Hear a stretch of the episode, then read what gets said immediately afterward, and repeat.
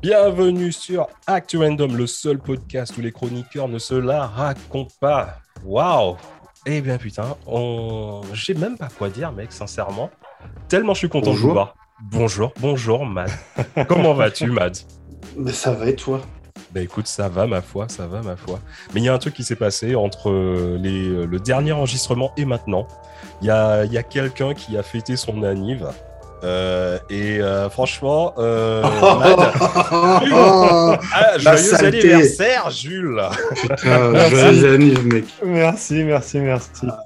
Mec, Joyeux anniversaire Et J'ai eu un Max, super cadeau, j'ai eu des, des chaussures. Euh... Ah. J'étais juste Tu les, magique. tu, tu les as vus, Dom? Euh, Non, j'ai pas tu vu les Ah, t'as pas T'as vu pas vu les chaussures? chaussures? Pas vu les T'as pas... Oh là là, t'as pas vu ma les envoie. Non, on, va, j'ai on va te les envoyer, t'inquiète. Je les mettrai au pire pour que les auditeurs aussi parta- partagent Ah non, non, non, mais le... Oui. Euh, Ouais. Franchement, franchement, t'as kiffé quand même. Moi, j'ai trippé, moi, de toute façon. J'ai joué le jeu. Et ça fait Ouais. quel effet, mec, sincèrement Parce que moi, je suis passé par là il y a peut-être trois semaines, donc euh, je sais ce que c'est. Moi, tu sais, je t'avouerai, euh, j'ai jamais trop eu un... de problème avec le fait de vieillir. C'est pas trop comme si je pouvais y faire grand chose. Hmm. En soi, voilà. Je- Oh. Ouais, c'est normal. On vieillit, euh, on est comme le vin, si tu veux. On est comme, euh, on- est comme Ouais, des- mais... ouais, mais j'ai peur de tourner au vinaigre. Ah, c'est ça. Faut pas le trop vieillir, quoi. C'est le temps de fermentation. Ouais, c'est Ça ça. va finir en porto, cette histoire. Mais euh, en plus, comme qui dit euh, euh, bien vieillir et tout, euh, on, on pense au, au plus grand groupe de, de, de femmes, les Destiny's Child. C'est t'as Ah. un truc à dire Ah par ouais. rapport aux Destiny's Child Ah ouais, ah bah ouais, parce que voilà, parce que rien, euh, on va, je veux pas dire que je suis celui qui lit le courrier des lecteurs, mais bon, pas loin. Quand même. Euh, Mais chargé. Et on a, ah ouais, et on a, on a quand même euh, beaucoup, euh, oh, quasiment tous en fait, euh, de retour euh, sur notre star, hein, parce que clairement, on Ouais. peut dire que Mad, La, la c'est coqueluche. c'est notre Beyoncé, voilà. Notre Beyoncé. Donc euh, le gars, ça se trouve, dans deux semaines, il va se barrer, il va faire une, une carrière solo. avec et nous, Jay-Z. bah, nous, euh, nous, on sera en chien, hein, hein, parce que Non, mais- c'est ça.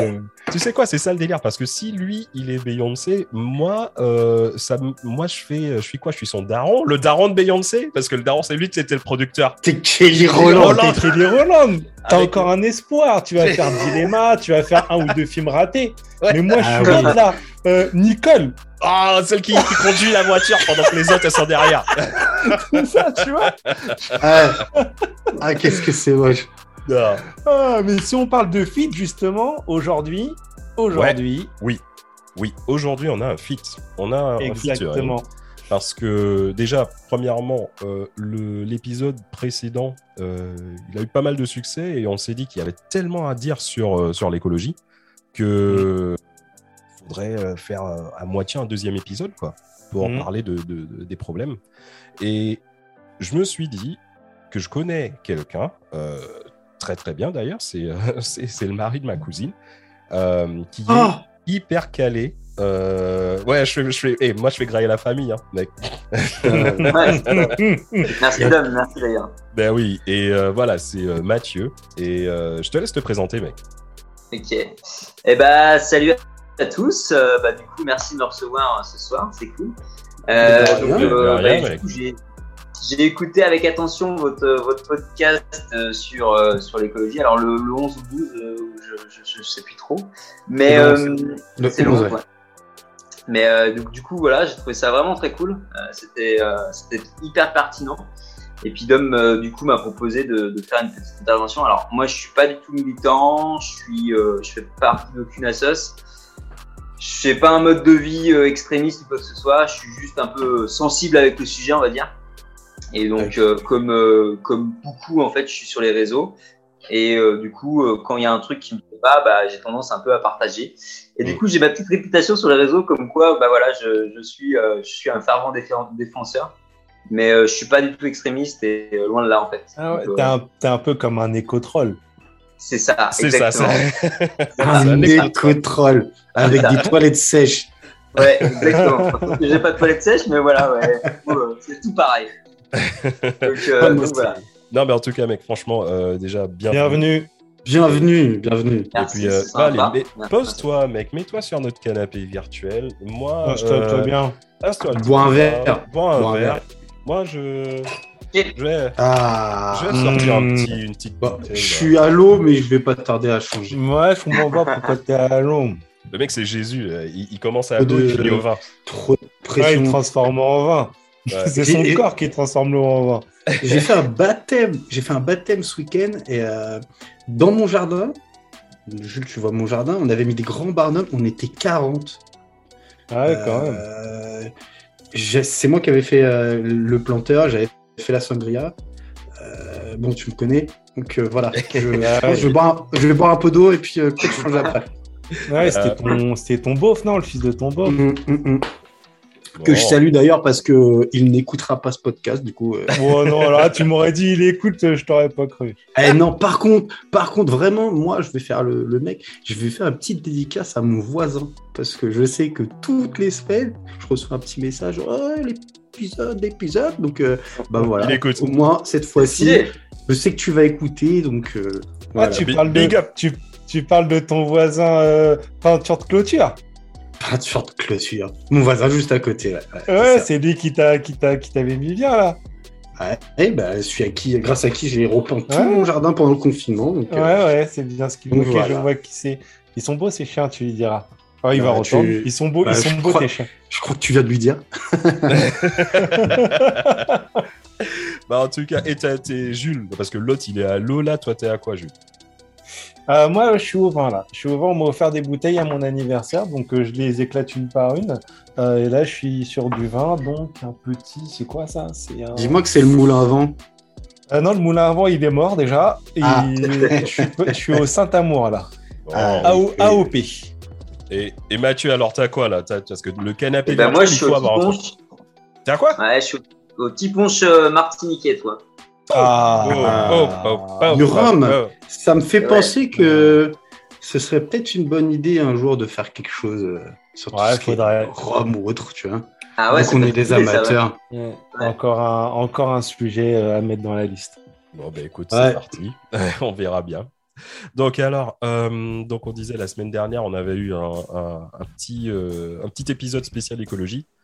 Et Ouais, bah ouais, ouais. tellement à dire, mec, c'est un truc de ouf. Non, mais laisse tomber, laisse tomber. Ouais. Après, voilà. Après, bon, ça va les coups d'en faire un, un deuxième quand même, parce que euh, bon, on pourra en faire 50. Hein. Bah, c'est euh, un peu, euh, c'est un peu le truc parce qu'on s'est, on s'est clairement freiné sur le premier parce que sinon, Ouais. On avait Ouais, 6 mais heures de Comme discussion. la, quoi. comme la plupart des Oui. du temps, on est Ouais. obligé de. Mais Ouais. la semaine dernière, on a quand même parlé de deux trois trucs intéressants. Par exemple, la semaine dernière, je vous parlais, euh, tu sais, tout ce qui est euh, puits de carbone. Ouais. Ouais, ouais, ouais. Tu vois? C'est euh, le truc qui, euh, ce qui absorbe plus de CO2 que, que non produit. C'est bien ça. Ouais, voilà, ouais, c'est ça le sujet en fait. Mais en fait, si tu veux, euh, sur ce sujet, il y a une autre donnée qui est à prendre en compte. C'est ce qu'on appelle les, les réserves naturelles de carbone. En fait, tu vois, quand on parle de réchauffement climatique, on, on parle beaucoup de la fonte de, de la banquise. Donc ça, t'es les fameux, Ouais. il y a euh, tant de kilomètres carrés, de la taille de tel département euh, qui s'est euh, détaché, etc. Mais en fait, il y a un truc dont on parle un petit peu moins, je trouve, c'est le pergisol. Le quoi? Le, Le père- pergisol. Sol. le, le- Ça va. Le père Gisol. C'est c'est mon voisin. C'est mon voisin, le père Gisol. Monsieur Gisol Le père Gisol C'est le père Gisol. Le- En fait, le père Gisol. Non, mais en fait, c'est parce que là, tu sais, je voulais faire le, le franco-français, le mec instruit. Mais en gros, euh, tout le monde dit c'est le permafrost. Ah, Le le permafrost, ok. juste la version Ah, française, le fameux. Le Voilà, je, je sais pas ce que c'est, le permafrost, le père Gisol, je sais pas du tout ce que c'est, mec. Bah, en fait, je vais plutôt parler permafrost parce que comme ça, euh, ça va plus résonner dans le- dans l'esprit des gens. En fait, tu vois, le, le permafrost, c'est la partie gelée euh, du sol, mais en permanence. En fait, pour que ce soit du permafrost, il faut que ce soit gelé pendant au moins deux ans, mais non-stop. Et en fait, ce qui en fait une, un- une partie euh, imperméable, en fait. D'accord. Ce qu'il faut savoir, c'est que le permafrost, il couvre environ 25% des terres de l'hémisphère nord. Euh, T'en as dans les, dans les hautes latitudes, donc tu as le fameux permafrost euh, polaire, donc euh, Sibérie, etc., etc. Mais Ouais. t'en as aussi en haute altitude, genre le permafrost alpin. En fait, c'est un cinquième de la surface émergée et tu en as 90% au Groenland, 80% dans l'Alaska, 50% Canada-Russie. Euh, et en fait, en Sibérie, donc en Russie, c'est plutôt un permafrost continu euh, quand tu vas au-dessus du 60e, 60e pardon, degré de latitude. Donc, tu vois, latitude, c'est les lignes horizontales que tu peux trouver sur ta map monde. Zéro, Ouais. c'est l'équateur. Puis plus tu montes, plus tu prends en degrés, tu vois. Donc 60, tu commences à être déjà bien haut, quoi. Et en fait, euh, mais le, le permafrost alpin, par contre, il est plus sporadique. Parce que euh, à côté, c'est un terrain de coupe vachement accidenté. Et puis, tu as les diverses euh, expositions, le vent, le soleil, etc. etc. Donc, en fait, euh, et dans le permafrost, en fait, tu as trois couches. Donc, tu as entre 2 et 3 mètres de profondeur. Donc, c'est le sol qui dégèle un peu euh, en été. Ouais. De 10 à 15 mètres. Donc, en fait, c'est le sol qui réagit au changement de saison. Mais il reste toujours sous point de congélation. Mais la température va un peu changer. Et de 15 à parfois 1000 mètres. Tu vois, ça rigole pas le permafrost. C'est Ouais. permanent. Ouais. Et le problème, c'est que bah, avec le réchauffement climatique, euh, bah, toutes ces, toutes ces terres-là elles fondent en fait, au même titre que la glace euh, que tu peux trouver dans les pôles. Quoi. Et en fait, depuis quelques temps, tu as de plus en plus de spécialistes qui l'étudient et euh, ils veulent attirer justement l'attention des populations sur, sur cet événement, ce qui trouve qu'on n'en parle pas assez en fait. Ouais. Ouais, je vois le délire. Ouais. T'étais familier euh, du permafrost, euh, Mathieu? Ouais, un petit peu, ouais, effectivement. Bah, euh, j'en avais déjà entendu parler, si tu veux, il y a déjà un petit moment, donc je m'étais intéressé au sujet. Et puis là, en fait, avec le, notamment avec la situation de Covid, en fait, on, l'a, on l'a remis en avant. Donc, je sais pas après si euh, Tout à fait. En, en discuter. Ouais, Mais, ouais, euh, ouais. Clairement, en fait, c'est euh, Ça fait partie des dangers. voilà, effectivement. Bon, je te laisse. Hmm. Ouais, mais au moins, euh, euh, on peut dire qu'on risque pas une montée des eaux Bah, euh, ouais. Tu vas me dire, ouais, c'est déjà ça. Si c'est de la terre ouais. qui est gelée, techniquement, euh, voilà. Mais en fait, le, un des gros problèmes du, du permafrost, c'est pas trop l'eau, c'est la quantité de CO2. yes. En fait, si tu veux, le sol, il est imperméable du fait qu'il soit tout le temps gelé. Et Mm. du coup, il, contient du, du gaz carbonique. Mhm. Et en fait, il est enfoui sous forme organique, mais genre depuis la dernière période glaciaire. Donc, euh, je te parle de ça il y a genre euh, 8000 ans, quoi.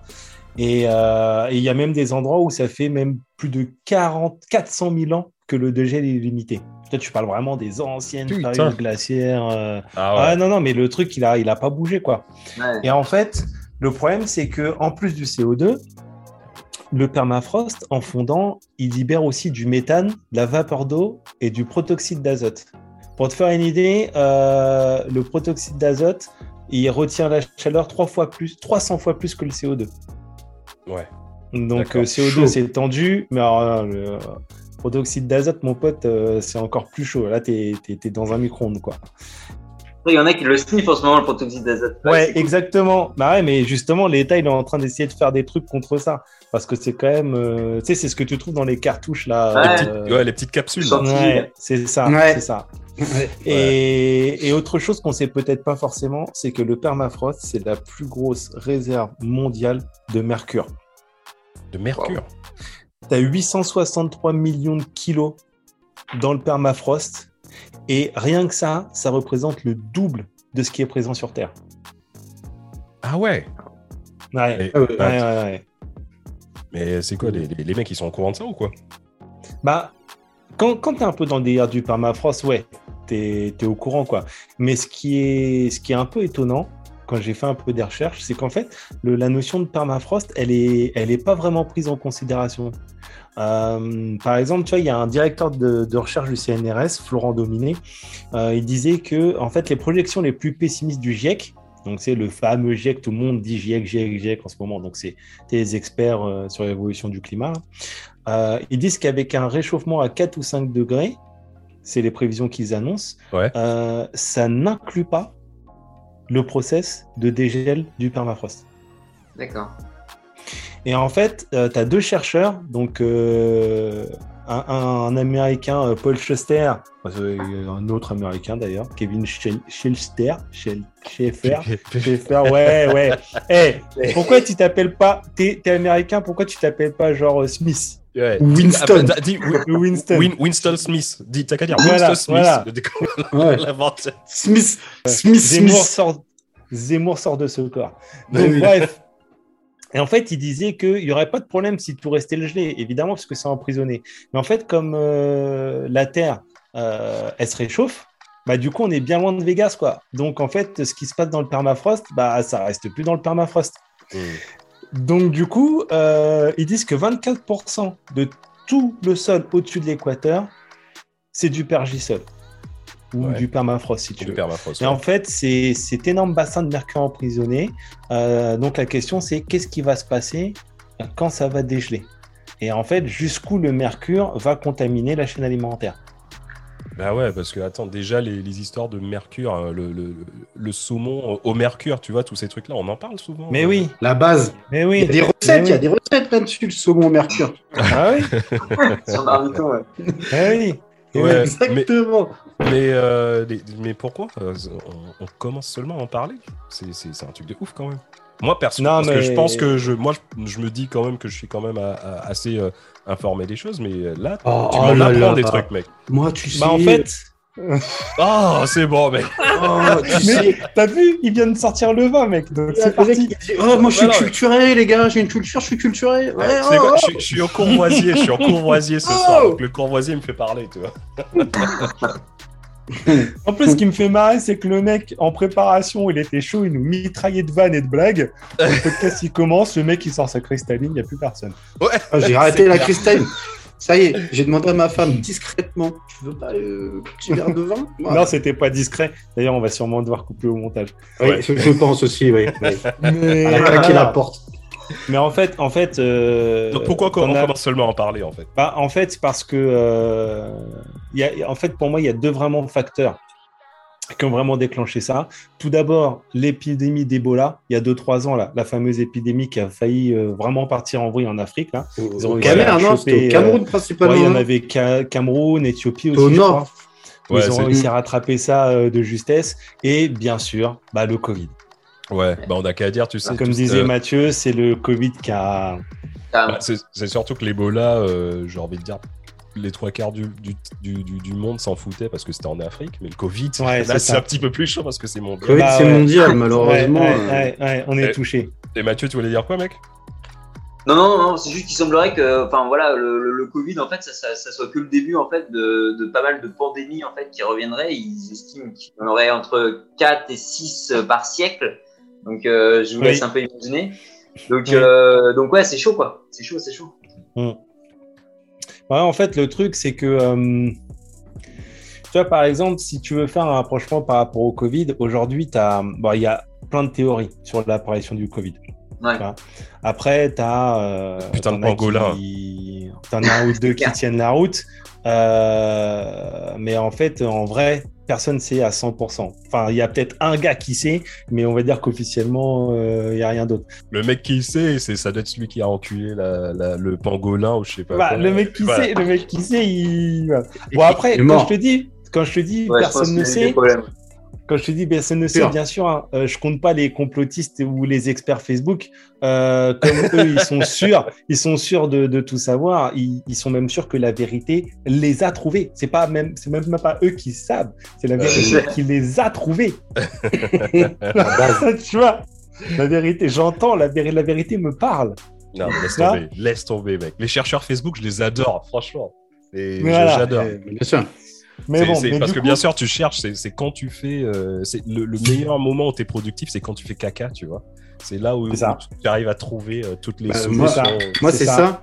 Je me libère d'un poids et je, Mais oui. je, Puis et je vu m'élève. le nombre de fois Je où tu m'élève. vas, vu le nombre de fois où tu y vas, ça vaut 15 ans d'études. Hein, Bien sûr. Bien sûr. en vrai. Bah, euh, moi, je suis revient plutôt- souvent dans vos émissions, ça, le, le caca. C'est ça. Le caca revient Le souvent. caca, moins. Oui, oui.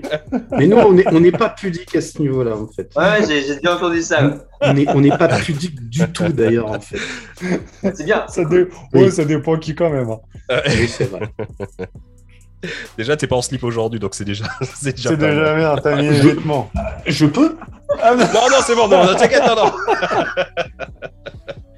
Euh, Non, non. Bref, bref, bref. Bref, bon bah du coup, du coup, tu vois, ça a quand même posé la- question. euh, y a, par rapport à tout un tas de, scientifiques, ils ont commencé à, ils ont à réfléchir sur euh, la possibilité d'un super virus qui éclate. Euh, en fait, si tu veux, à l'époque, on vient juste de le dire d'ailleurs, on pensait que c'était le pangolin, le pangolin, pardon. D'ailleurs, je me permets de vous rappeler que le pauvre pangolin, il a été officiellement in- in- innocenté. Tu vois Ouais. Donc, euh, Ils lui ont fait mettre des gants, tu vois, comme euh, O.J. Simpson. s'il y en a beaucoup qui pensent Ouais. le contraire. Oui, mais je crois qu'ils l'ont euh, relâché. Ils Le l'ont pauvre, relâché. mec, le pauvre mec, ils ont dit officiellement que Ouais. non, en fait, euh, c'était pas le, pan- le pangolin, tu vois. Donc le pauvre, le pauvre, il a ramassé le savon dans les douches là. Euh, mais en fait, il y est pas, le mec, tu vois. Bah, et en même temps, il avait un bon avocat aussi, je crois. Ah oui, le gars, il était là, tout tranquille, tu vois, il se balade, euh, déjà, il se fait bouffer toute sa famille, puis on lui dit, ouais, toi, machin. Ouais, Bref. ramasse la savonnette, En fait, en, en vrai, en vrai, c'était pas lui. Donc on lui a dit, ah, désolé, hop, bon, on l'a, on l'a replacé. Pergolin. Le- le- Non, la per- La pergola. On est dans les la pergola. Je ne suis, je, je ne suis rien. Cette chronique est folle.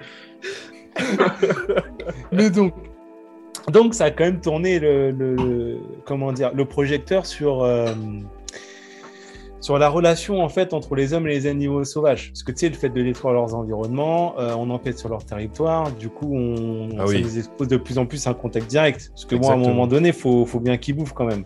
Et donc, ça nous expose forcément aux, aux zoonoses. Alors, les zoonoses, pareil, mot compte triple, euh, tu pourras pas le placer au Scrabble, mais Non.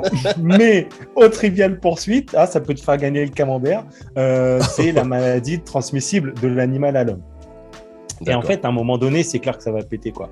Donc, euh, tu peux prendre, par exemple, tu regardes euh, le moustique avec le palu, euh, l'Ebola qui part de la chauve-souris. En fait, la chauve-souris, c'est le réservoir, mais euh, c'est transmise à l'homme par rebond par rapport au singe, la peste, la rage, la, la leptospirose, enfin bref, t'en as plein des, des sales maladies de merde. Et donc là, tu nous parles du virus en fait. Ouais, ouais, ouais. En fait, donc, comme je disais, le, réchauffement du, du permasol, euh, tu as un double effet qui se coule. Tu vois? Donc, en fait, euh, ce que beaucoup d'experts pensent, c'est que le plus grand danger sur le permafrost, c'est clairement le danger viral et bactériologique. Euh, en fait, comme je te dis, il y a pas mal de scientifiques qui étudient le permafrost en faisant des prélèvements et tout, et ils estiment que c'est vraiment le, au niveau mondial le plus gros risque sur les virus, c'est clairement le permafrost. On oublie les animaux, les machins, les scientifiques, les laboratoires. C'est le permafrost. En fait, tu veux, entre 2013 et 2015, Mm. tu as quatre types de mégavirus. Donc, euh, tu sais, des, des virus au matériel génétique surdimensionné, là, qui ont été découverts dans la glace. En fait, ils étaient enfermés depuis des dizaines de milliers d'années. Et en fait, leur réactivation, elle interroge sur la santé humaine. À savoir que les mecs, ils ont réussi à les réactiver, les fameux virus. Alors, en Ah, mais laboratoire, c'est hein Oh. mais ils ont réussi. Donc, ils sont endormis, mais ils sont pas dead. Et en fait, si tu veux, euh, il y a un mec, je sais pas si tu en as entendu parler, un gars là dans le sud de la France, euh, professeur Raoult, tu vois. Ah Euh, ouais, vite, vite, vite fait, tu vois. Vite fait. The, the mais- chloroquine. Ouais, il y a un truc. euh, bah, ce gars-là, ce gars-là, en 2014, il a publié euh, dans le journal du CNRS, parce qu'à la base, c'est un spécialiste des maladies infectieuses, infectieuses, et il disait que plusieurs études montrent un lien entre les pneumonies et la présence de mimivirus chez les patients. Et il n'est pas impossible que d'autres virus euh, géants se, se, se révèlent aussi pathogènes. D'accord. Par exemple, euh, comme par exemple, tu connais la maladie du charbon. Euh, Maladie du charbon. C'est- Euh, l'anthrax. C'est l'anthrax. C'est ça Exactement. Exactement. Oui, monsieur. Oui, monsieur. Yes, En fait, si tu veux, elle, re- elle ressurgit depuis les entrailles gelées de Russie. En 2016, non, tu as un garçon de 12 ans qui est mort. Et en fait, les spores de la bactérie, elle était ressortie d'un cadavre de reine mort il y a 70 ans, mais qui avait été conservé dans le permafrost. Dans le frigo. Et en fait, quand ça a fondu, il a été contaminé. Et en fait, d'autres humains et des milliers de rennes, ils ont été infectés par la maladie, en fait. Alors que la Mais source était, avait disparu il y a 10 ans, quoi. Ah, c'est chaud. Bah ouais. Et par exemple, euh, dans le congélo du permafrost, tu as aussi euh, la variole. Putain. Tu vois Donc, même si elle est éradiquée, elle existe encore dans des cadavres qui sont vieux de, de, de, voire- de plusieurs années, voire même de plusieurs siècles, mais dans le permafrost. Parce que comme je disais, en fait, contrairement au feu, le froid, ça ne détruit pas le virus. Bah oui. Bah oui. Ben voilà, et on est tous, enfin tous les scientifiques sont d'accord pour dire qu'il y a des virus qui survivent pendant des millénaires.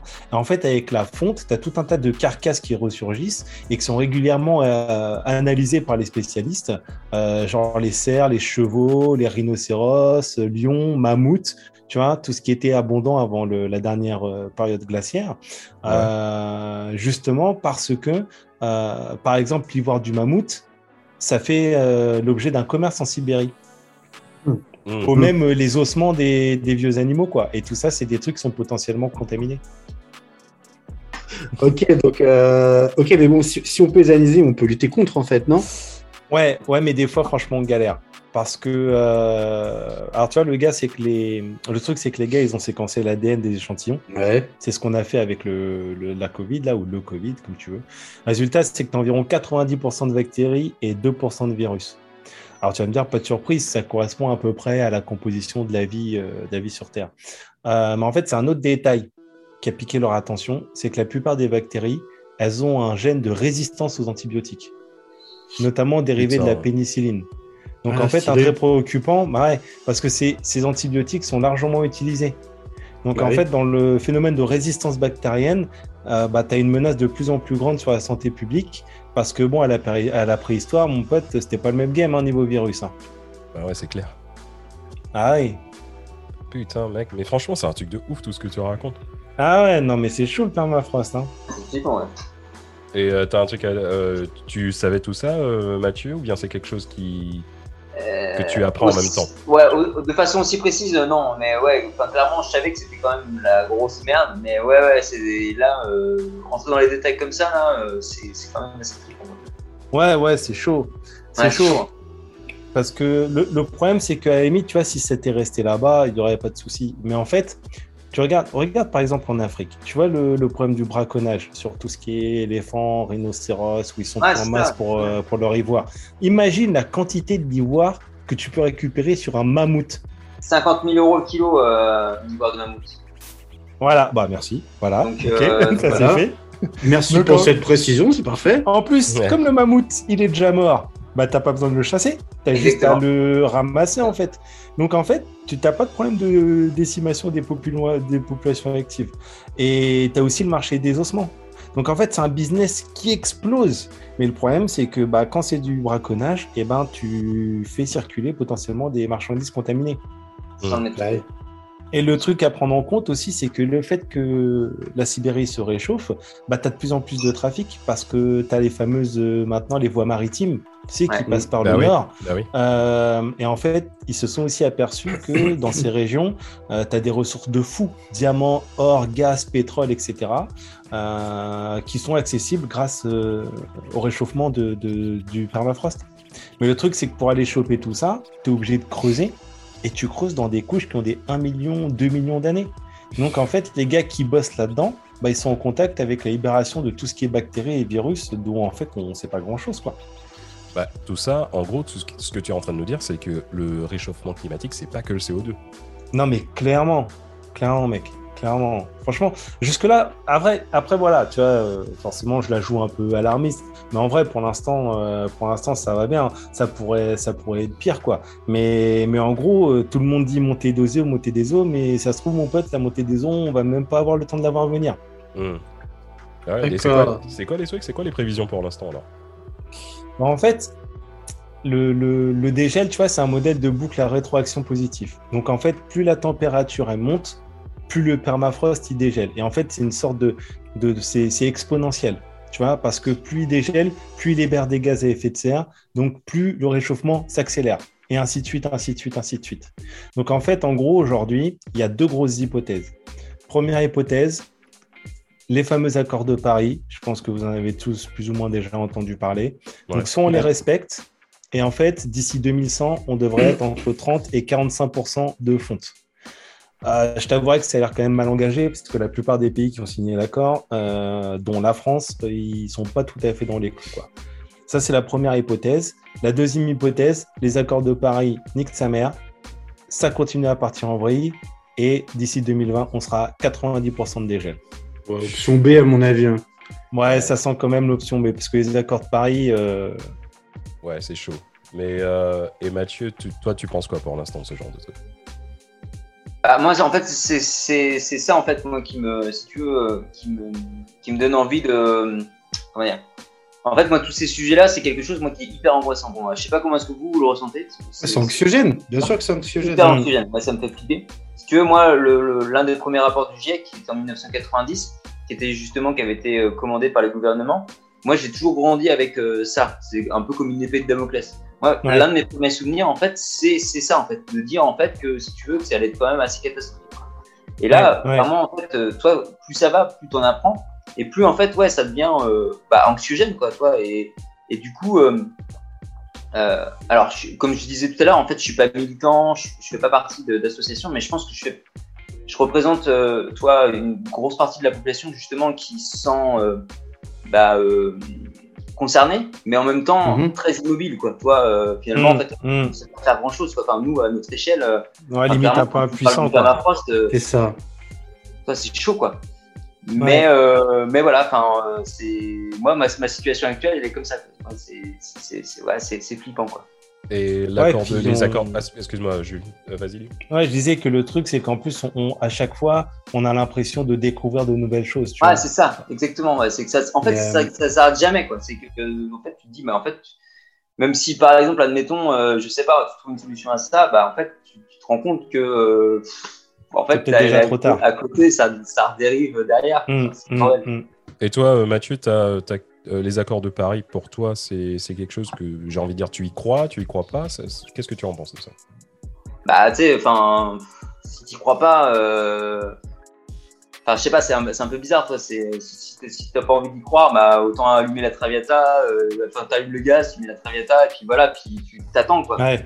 Et auquel cas, enfin voilà, au- si c'est ça, je m'achète une grosse bagnole, euh, puis euh, et puis je fais des donnes à tout ça. Mais toi, enfin, euh, c'est que moi j'ai envie d'y croire quand même, quoi. Même si effectivement, euh, ça se sent quand même, ça, ça sent quand même très mauvais, quoi. Mais euh, Hmm. mais ouais, j'ai envie d'y croire, quoi. Ça, ça sent un peu le sapin quand même. Ça sent le sapin. Ça, ouais, C'est clair. c'est ça. Mais bon, Mais bon. enfin, si, si, t'y crois pas, euh, c'est ça le truc, c'est que c'est c'est- c'est Oui. notre seul espoir, quoi. C'est Ah croire. non, mais bien sûr. C'est ça. Ouais, ouais, c'est pas faux.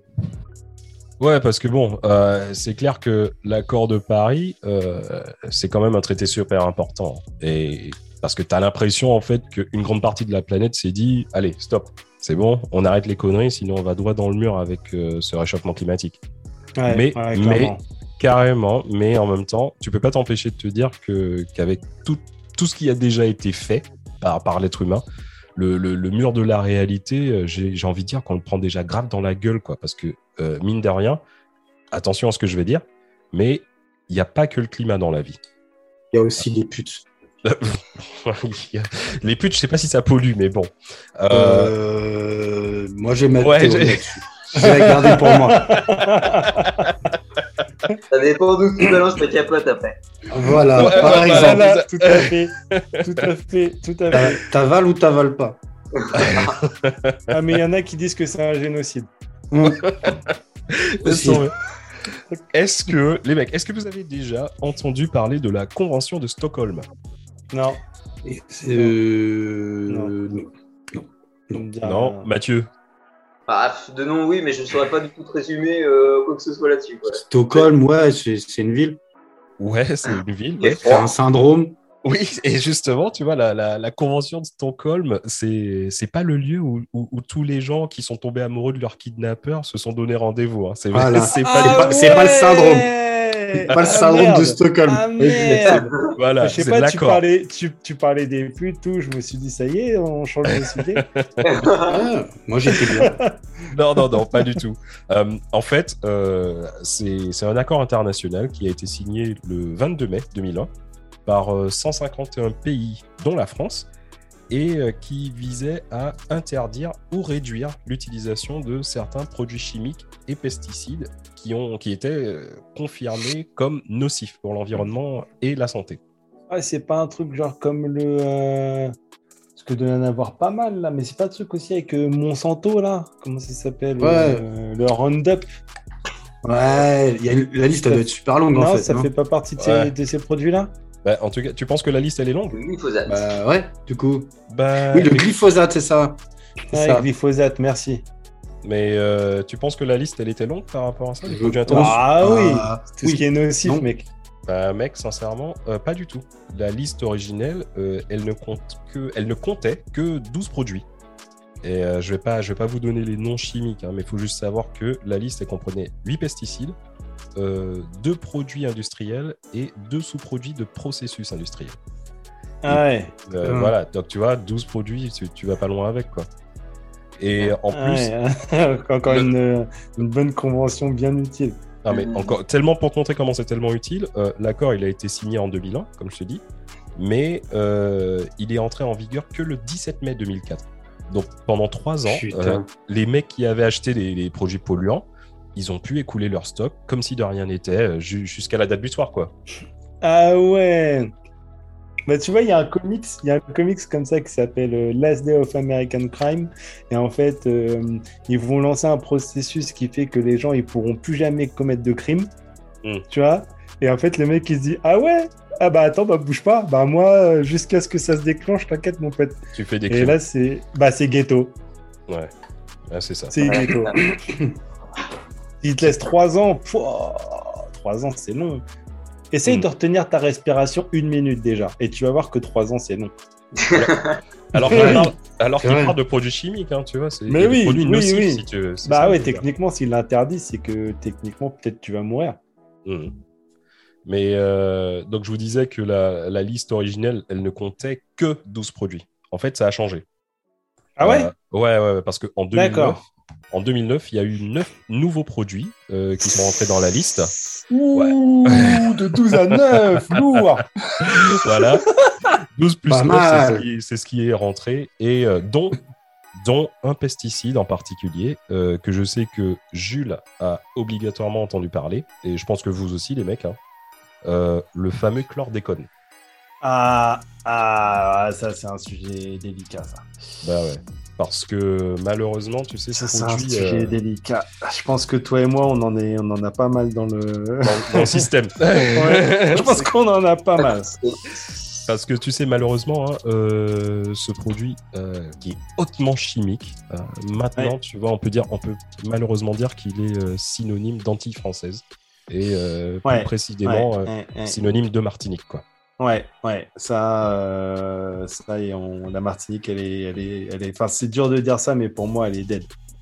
Et euh, Au niveau de l'agriculteur, hein, j'entends. ouais, ouais, bien Ah, sûr. ils sont donc à faire du rhum. Ouais, mais mec, euh, le problème, c'est que si t'as pas d'agriculture, Tu t'as pas de rhum. Oui, ah bah, mais, mais, mais, Et t'oublies- ça. et t'oublies aussi, t'oublies les bananes, hein, euh, t'oublies euh, le zouk, hein. Ah oui, ah oui, Ah, Je te dis, je suis habité par l'esprit de Zemmour aujourd'hui. putain. Et, euh, et Mathieu, t'as as entendu parler, bien sûr, du chlordécone? Ouais, ouais, ouais, tout à fait, ouais. ouais. Ouais. Donc, euh, je sais pas. Je vais vous faire un petit, euh, mon, mon- mon petit moment Père Castor, si tu veux. Je vais, je vais vous raconter. euh, C'est parti.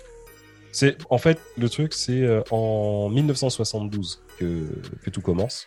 Donc, on est bien sûr sur l'île de la Martinique, qui est un département français d'outre-mer, et j'appuie bien sûr département français, Eh oui, tu as Voilà. avec une carte d'identité, mon pote. exactement.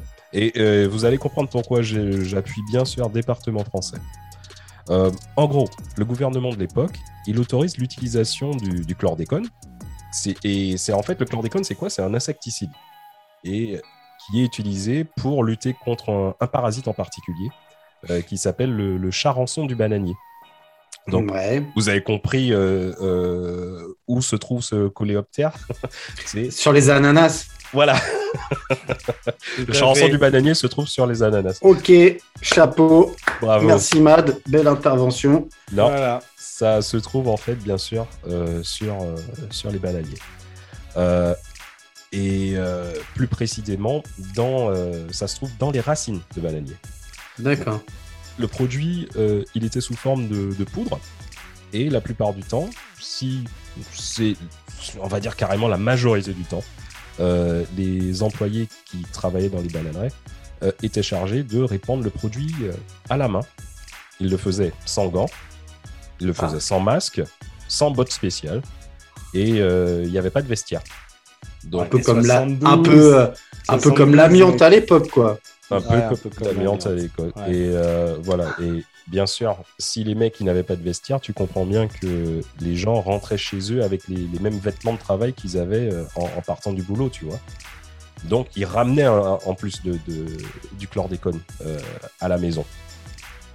C'était Voilà, ouais, la vraiment. poudre. Ramener de la poudre à la maison.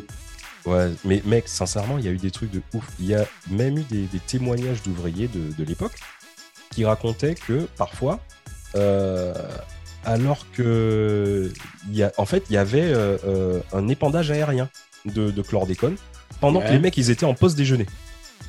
Et, Ouais. euh, tu- et vous vous souvenez, je vous ai dit qu'il y avait Oh, je me mets des barres. C'est. c'est- Non, mais Mec. c'est un- franchement, c'était. Mais c'est, c'est- en plus, il y a pas longtemps, ça, tout ça. Enfin, c'est, c'est pas si vieux ça, 19 quoi. C'est Mais ça. non, ça... T'as 1900 ton ça- sandwich. ça a éclaté il y a peu de temps, mais depuis 72, c'est comme ça. T'as ton sandwich, y a- t'as pas de sauce, quelque part. ouais, c'est ça, ouais. Un petit épandage, tac, hop, tu refermes le Des pots de sandwich. tabasco, euh, tac. Bah, C'est Et, ça, euh, des- des- ça donne des, du goût. C'est ça. Et des bananeraies, j'en ai, j'en ai, j'en ai vu bien sûr dans, dans ma vie. Et euh, faut pas croire qu'il y a des bancs, des trucs comme ça. Les gens, ils étaient carrément, euh, ils prenaient leur pause déjeuner euh, assis par terre, si tu veux. Donc, t'as Mm. as le sol plein de, de chlordécone. Et euh, en même temps, pendant que tu es en train de prendre ta pause déjeuner, euh, tu as un épandage Tu te fais arroser. Tu te fais arroser. Et, Ah, bâtard. Ça, Bah, bah. voilà. Mm. Putain, c'est- Et RAF, en mode RAF, mec. Voilà. Ouais, non, mais, mais après, après, bon, il y a aussi, euh, il y a aussi un problème de manque de moyens, quoi. Ouais, ouais, manque de moyens et, euh, et mon cul c'est du poulet. Comme disait Shakespeare, my, my ass is chicken. C'est- Ouais. Chicken Les- breast, chicken voilà, breast. chicken breast, c'est ça. Les, euh, les bananeraies, euh, elles appartiennent principalement à une partie de la population en Martinique. Les béquets. Ah ouais, donc toi, t'as dit aujourd'hui, je fous la merde. Chlordécone, béquet, bam, bam. Donc là, on a perdu tout, tout notre, tout notre, Moi- euh, notre moi- cœur de cible, là, les Moi, en tant que, en tant que, perdus, là. que- en tant que petit, petit blanc euh, métropolitain, tout ça, béquet, c'est quoi en vrai Euh, Un tu béquet, sais pas ce que c'est un béquet Ah, béquet, c'est Hein c'est chaud, Euh, chaud. Les béquets, en fait, si tu veux, ce sont les. Bon, pendant euh, la- la- l'esclavage, bien sûr, euh, il y avait bien sûr ce, ce qu'on appelait les, les colons. Et euh, les, les béquets, ce sont des ancêtres. familles, ouais, je sais pas ça. Ouais, je sais pas, ouais. Et euh, les, les, les, les béquets, ce sont des, ce sont des familles d'anciens colons qui sont restés aux Antilles, si tu veux. Et Ouais. ces gens-là, certains privilèges. Ah bah Ouais. carrément, parce qu'il faut pas croire, tu sais, hein, encore une fois, on, on va te dire que en France, quand on t'apprend le- l'esclavage, allez, on a cassé les chaînes, tout le monde est mais- content, nanani, nanana. Quelque part, quand tu colonises, une fois que tu as colonisé, tu peux prétendre avoir des privilèges. Ah, mais C'est ils- pas ça euh, horrible, moi. Je. Ouais, ça, ça, ça, ça, on va le couper, rigole. ça, on va le Sauf, couper.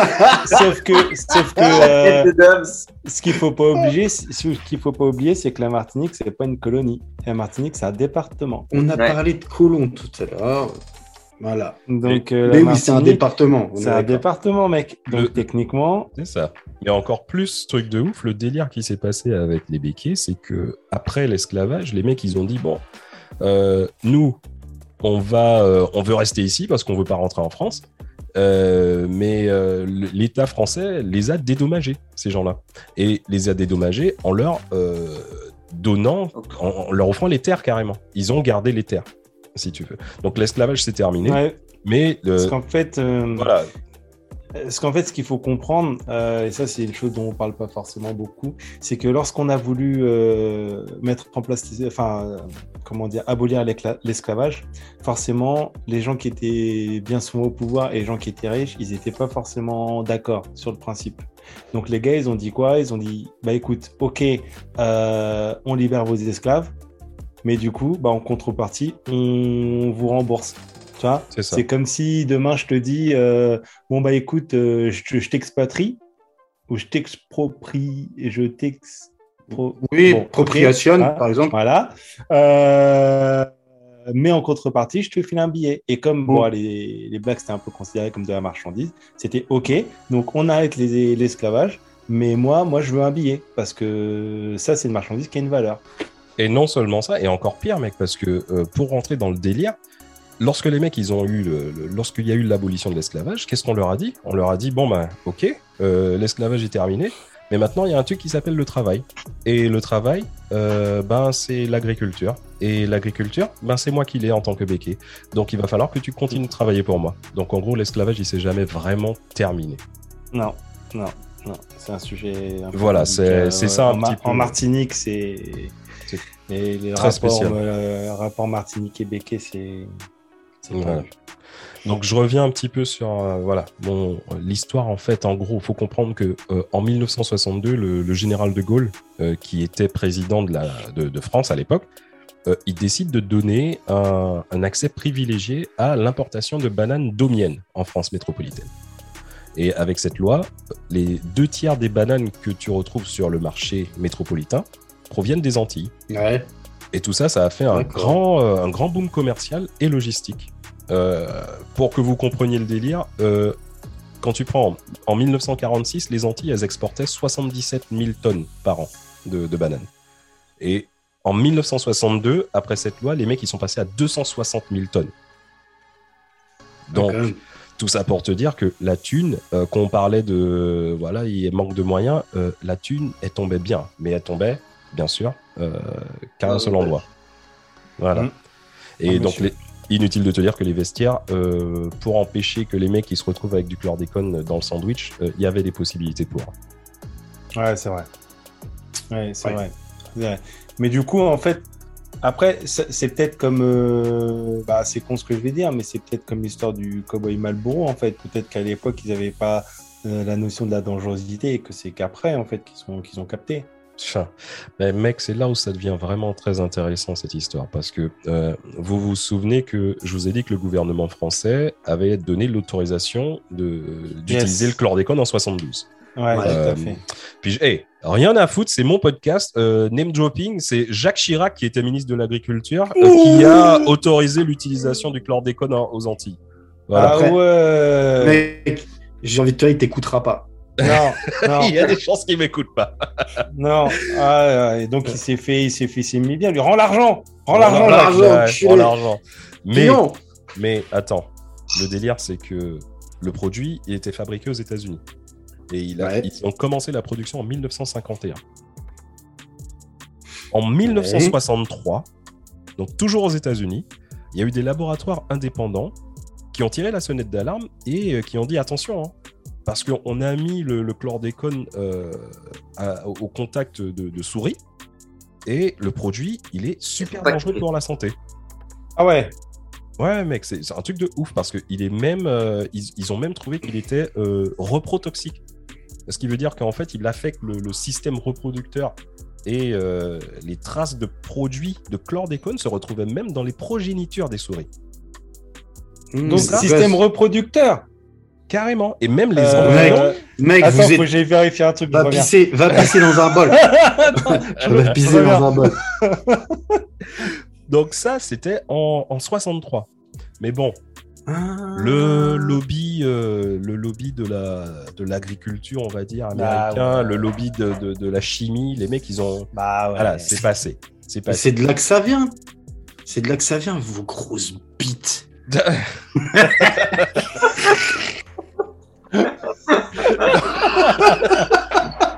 Quand tu veux faire un truc sérieux, mec? Ah, putain. Ah, merde. c'est génial. Ah ouais, Allez. je m'attendais Oh, merde. au chlordécone. La bite gonflée au chlordécone. Mais c'est ça. C'est ça. Laisse Voilà. tomber. Donc, en tout cas, ça, euh, en tout cas, en, en- en 1975, euh, toujours aux États-Unis, euh, il y a eu une centaine d'ouvriers de, de, de l'entreprise qui fabriquait le, le chlordécone. Euh, les mecs, ils sont tombés malades en même temps. Et euh, Ouais. tout, tout de suite, on a compris que c'était une intoxication au chlordécone, tu vois.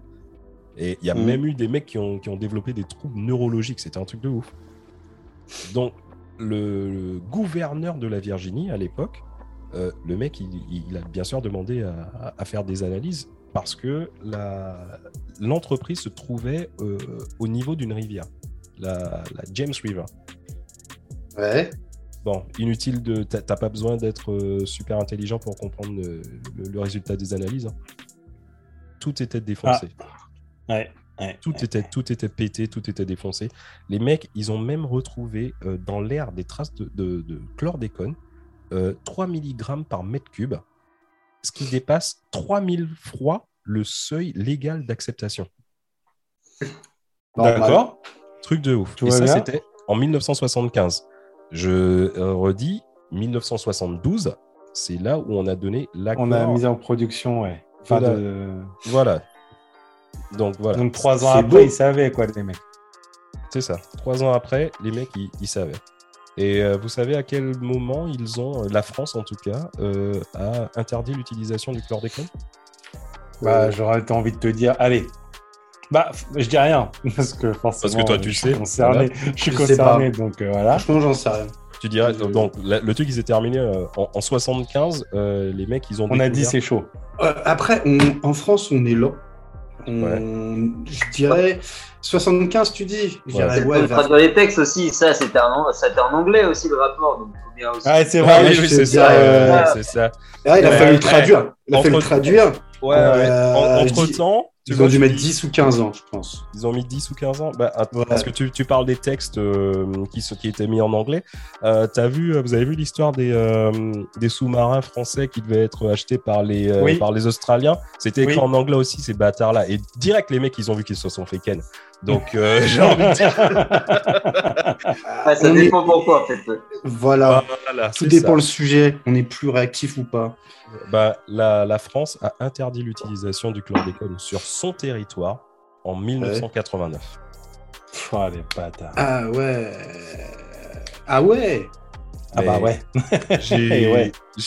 même ouais. mieux les béquets donc, euh, qui, qui tiennent les Ah. bananeraies en Martinique. Les mecs, ils ont réussi à faire pression sur le gouvernement pour obtenir une dérogation qui permet l'utilisation du produit jusqu'en 1993. Bâtard. Jusqu'en 2040. Quoi ouais. Ah non, mais laisse tomber, laisse tomber. Ah ouais. C'est balèze quand même. c'est un- fou. Ça un truc de ouf. Les, les- les mecs ont réussi à, à plaider leur cause euh, en disant qu'ils avaient acheté des tonnes de stock, donc, donc ils- bien sûr ils pouvaient pas s'en débarrasser. Et euh, c'est comme ça qu'ils ont eu la possibilité de continuer. Mais c'est c'est encore de- c'est encore d'actualité ces sujets-là, parce que par exemple, quand tu regardes l'histoire du glyphosate, alors, je ne sais pas si tu, tu voulais en parler, mais le Mm, glyphosate, mm, quand mm. Macron est arrivé au pouvoir, direct, il a dit Ouais, moi les gars, vous n'inquiétez pas, alors vous besoin de glyphosate, c'est fini. Quoi. Et là, il n'y a pas si longtemps que ça, il a dit Bah non, finalement, en fait, on va peut-être revoir ça, bah, on verra ça dans quelques années. Quoi. Même maintenant, il n'y a, plus trop- il y a plus trop de dates. Quoi. Donc en fait, Ah, mais- Ouais. Mais tu vois, le truc justement de, de, de ce genre de, de truc, c'est que après, il faut réfléchir aux conséquences écologiques en fait Mais bien sûr. euh, que ça va avoir. ça. mais parce bien que- sûr. Bah, bien sûr, parce que euh, selon une étude qui a été lancée et, en. et, et du coup, Vas-y. et, et du coup, économique aussi, quoi. Enfin, toi, je, je- Également, mais les deux en fait, les deux sont liés. Bien sûr. Les deux sont liés. Les deux sont liés. Bah, Clairement. Écoute, regarde, le, le truc, tu regardes les conséquences écologiques du, le- du, du- du chlordécone, on peut même di- dire que c'est un scandale. hein. Euh, selon une Ah étude oui. lancée en, Ah en oui. 2018, il y a une étude qui a été lancée en 2018 par euh, Santé publique euh, France. voilà. Les mecs, ils se sont rendus compte que 93% des Antillais vivant aux Antilles présentent des traces de chlordécone dans le sang. Et par rapport à l'environnement, il faudra environ deux siècles et demi pour que la nature se débarrasse d'elle-même du chlordécone Antilles. Ah non, mais c'est un truc de Tout dingue. va bien. Tout va bien. Et- Ah ouais, tout va bien. Ouais. Mec, et c'est pas que c'est c'est pas que les êtres humains, c'est les animaux, l'eau potable, les végétaux présentent aussi des traces de chlordécone. En, en Guadeloupe, les mecs, ils ont même retrouvé des traces de, de chlordécone dans des poissons qui étaient pêchés au niveau des côtes. Ouais, c'est chaud. Mec, la Martinique et la Guadeloupe, faut pas oublier que c'est les départements français euh, avec le plus fort taux de cancer de prostate. Ouais. ouais. Et les, Ouais. les- les Ouais. deux îles, malheureusement, les deux îles, elles sont euh, dans le top 20 mondial de cancer de la prostate. Bah ouais. Non mais non mais laisse tomber.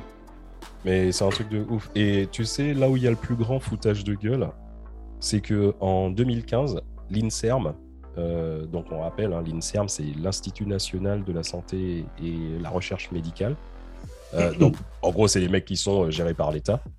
Euh, L'INSERM a publié euh, un rapport euh, qui indique. Alors, j'étais obligé de. Je, je vais le lire si tu veux, parce que Ouais, tu paraphrases. Alors, j'ouvre les guillemets. La mortalité par cancer des travailleurs agricoles antillais est égale à celle du reste de la population active. Donc, le rapport chlordécone-cancer n'est pas prouvé. Je ferme les guillemets. C'est incroyable. Bah, c'est un peu comme l'IGPN qui dit qu'elle voit pas le rapport. Ouais, c'est ça. Ah. On est exactement au même niveau, quoi. Franchement, c'est, c'est, ça me rend dingue. Mais tellement c'est chaud, mec. Ouais, Donc ça c'était ce truc-là, c'était en 2015. En 2017, euh, il y a une dame qui s'appelle euh, Josiane Jospelage. C'est un, elle est médecin et euh, présidente de l'association médicale de sauvegarde de l'environnement et de la santé en Martinique. Elle, elle a fait une contre-enquête.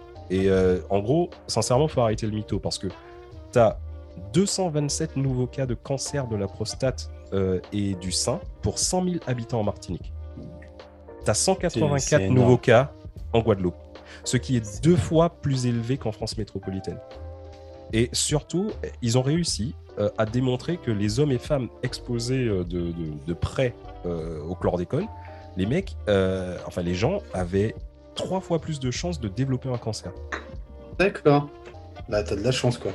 Mais ce, qui est, ce qui est dingue, c'est que, c'est que cette médecin, à son échelle, elle a réussi à, prouver ça assez facilement, à mettre des chiffres Oui. en fait, et, euh, à clair, compréhensible pour tout le monde.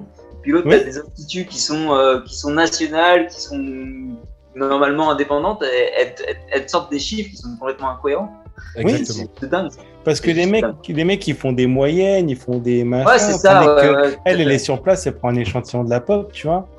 Ouais, ouais, bien sûr. Mais de toute façon, les chiffres, en fait, t'en fais ce que tu veux. Mais bon, Bien Oui, sûr. d'avoir des- C'est comme, c'est comme là avec euh, le Covid, quand il parlait des morts, par exemple en Martinique, ils disaient oui, mais il y a que tant de morts ou il y a que tant de morts. Ouais, mais si tu rapportes au niveau de population, on est en équivalent, euh, ça fait 60 000 morts en. Martinique.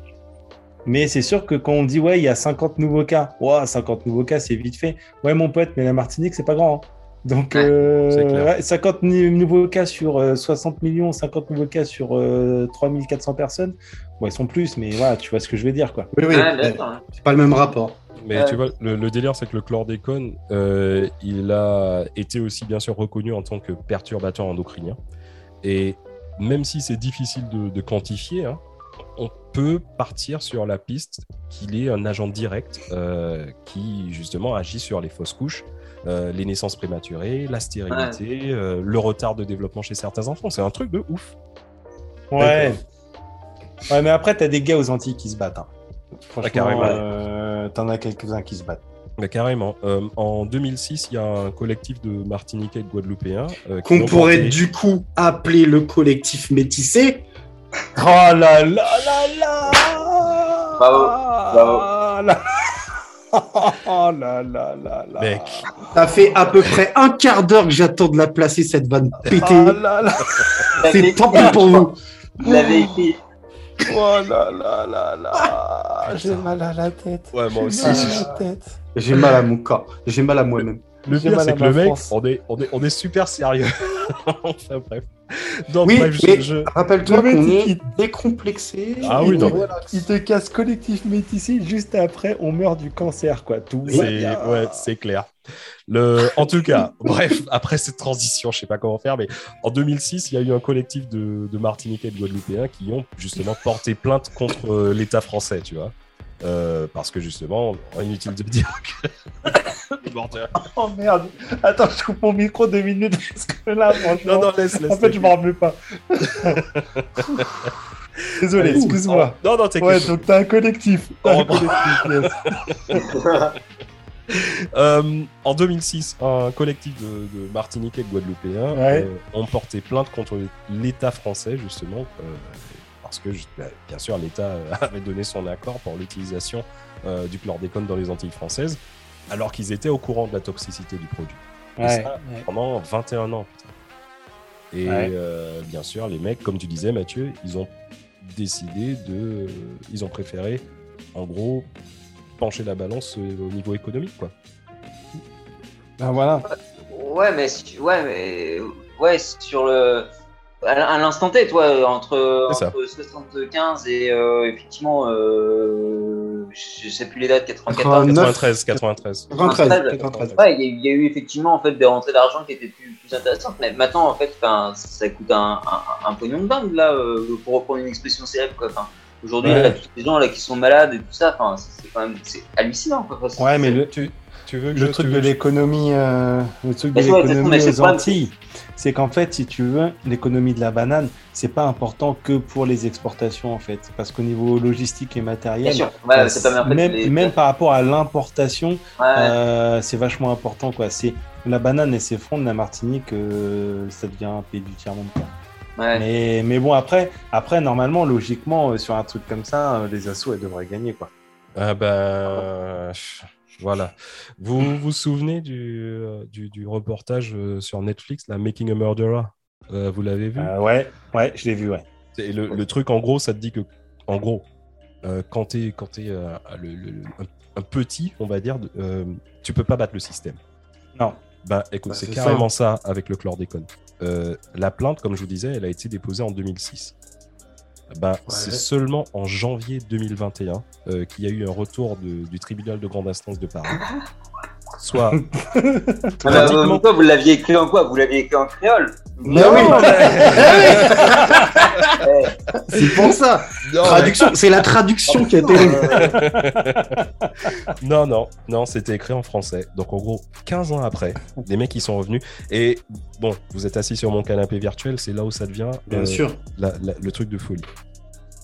Euh, là, tu vois, les mecs ils sont revenus 15 ans après. Ouais. Et qu'est-ce qu'on leur dit aux Antillais? Ben, On leur dit que, euh, en gros, l'affaire, elle pourrait tomber euh, sous le coup de la prescription.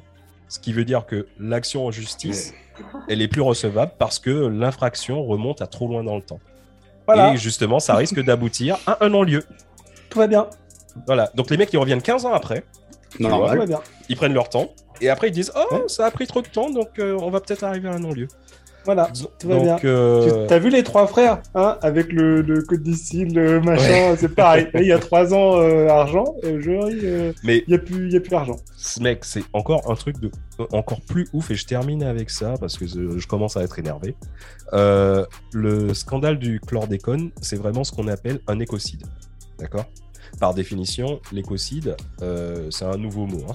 Euh, l'écocide, c'est une action volontaire ou involontaire faite par l'homme et qui a pour résultat la destruction de son environnement.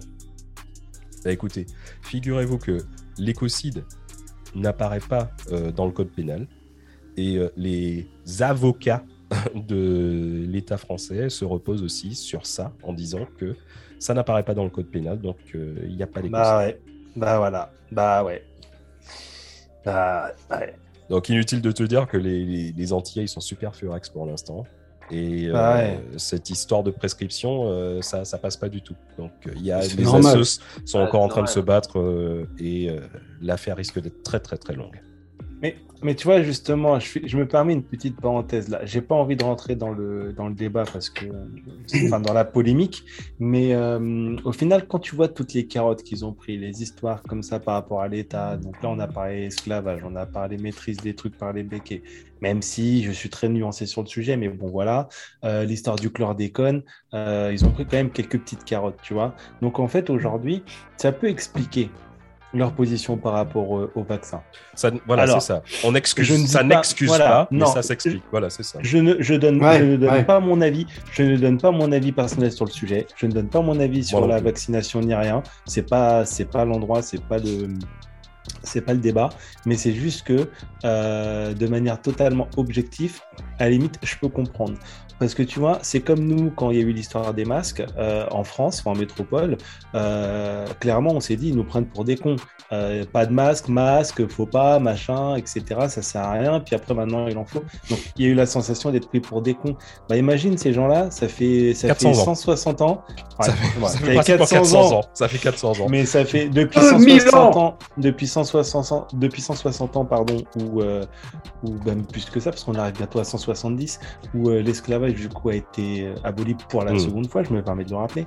Euh, ils prennent carotte sur carotte, et là on est en train de leur dire vous allez tous crever d'un cancer, vos terres elles sont mortes, euh, revenez dans deux siècles et on en reparle. Bah à un moment donné. Je peux comprendre que quand t'as le même mec qui te dit euh, faut te faire vacciner, l- Je peux comprendre. Je suis... Est-ce que je suis d'accord Est-ce que je suis pas d'accord? C'est pas le sujet, mais je peux comprendre. Mais justement, tu vois, j'espère qu'avec ma chronique, ça va un petit peu, euh, comme tu dis. Euh, toi et moi, on le savait, de toute façon. On- Ah, on mais sait moi, mais tout le exactement, monde. euh, Aux Antilles, tout pensent. le monde le sait. Voilà. Tout le monde le sait Et- aux Antilles de- depuis toujours.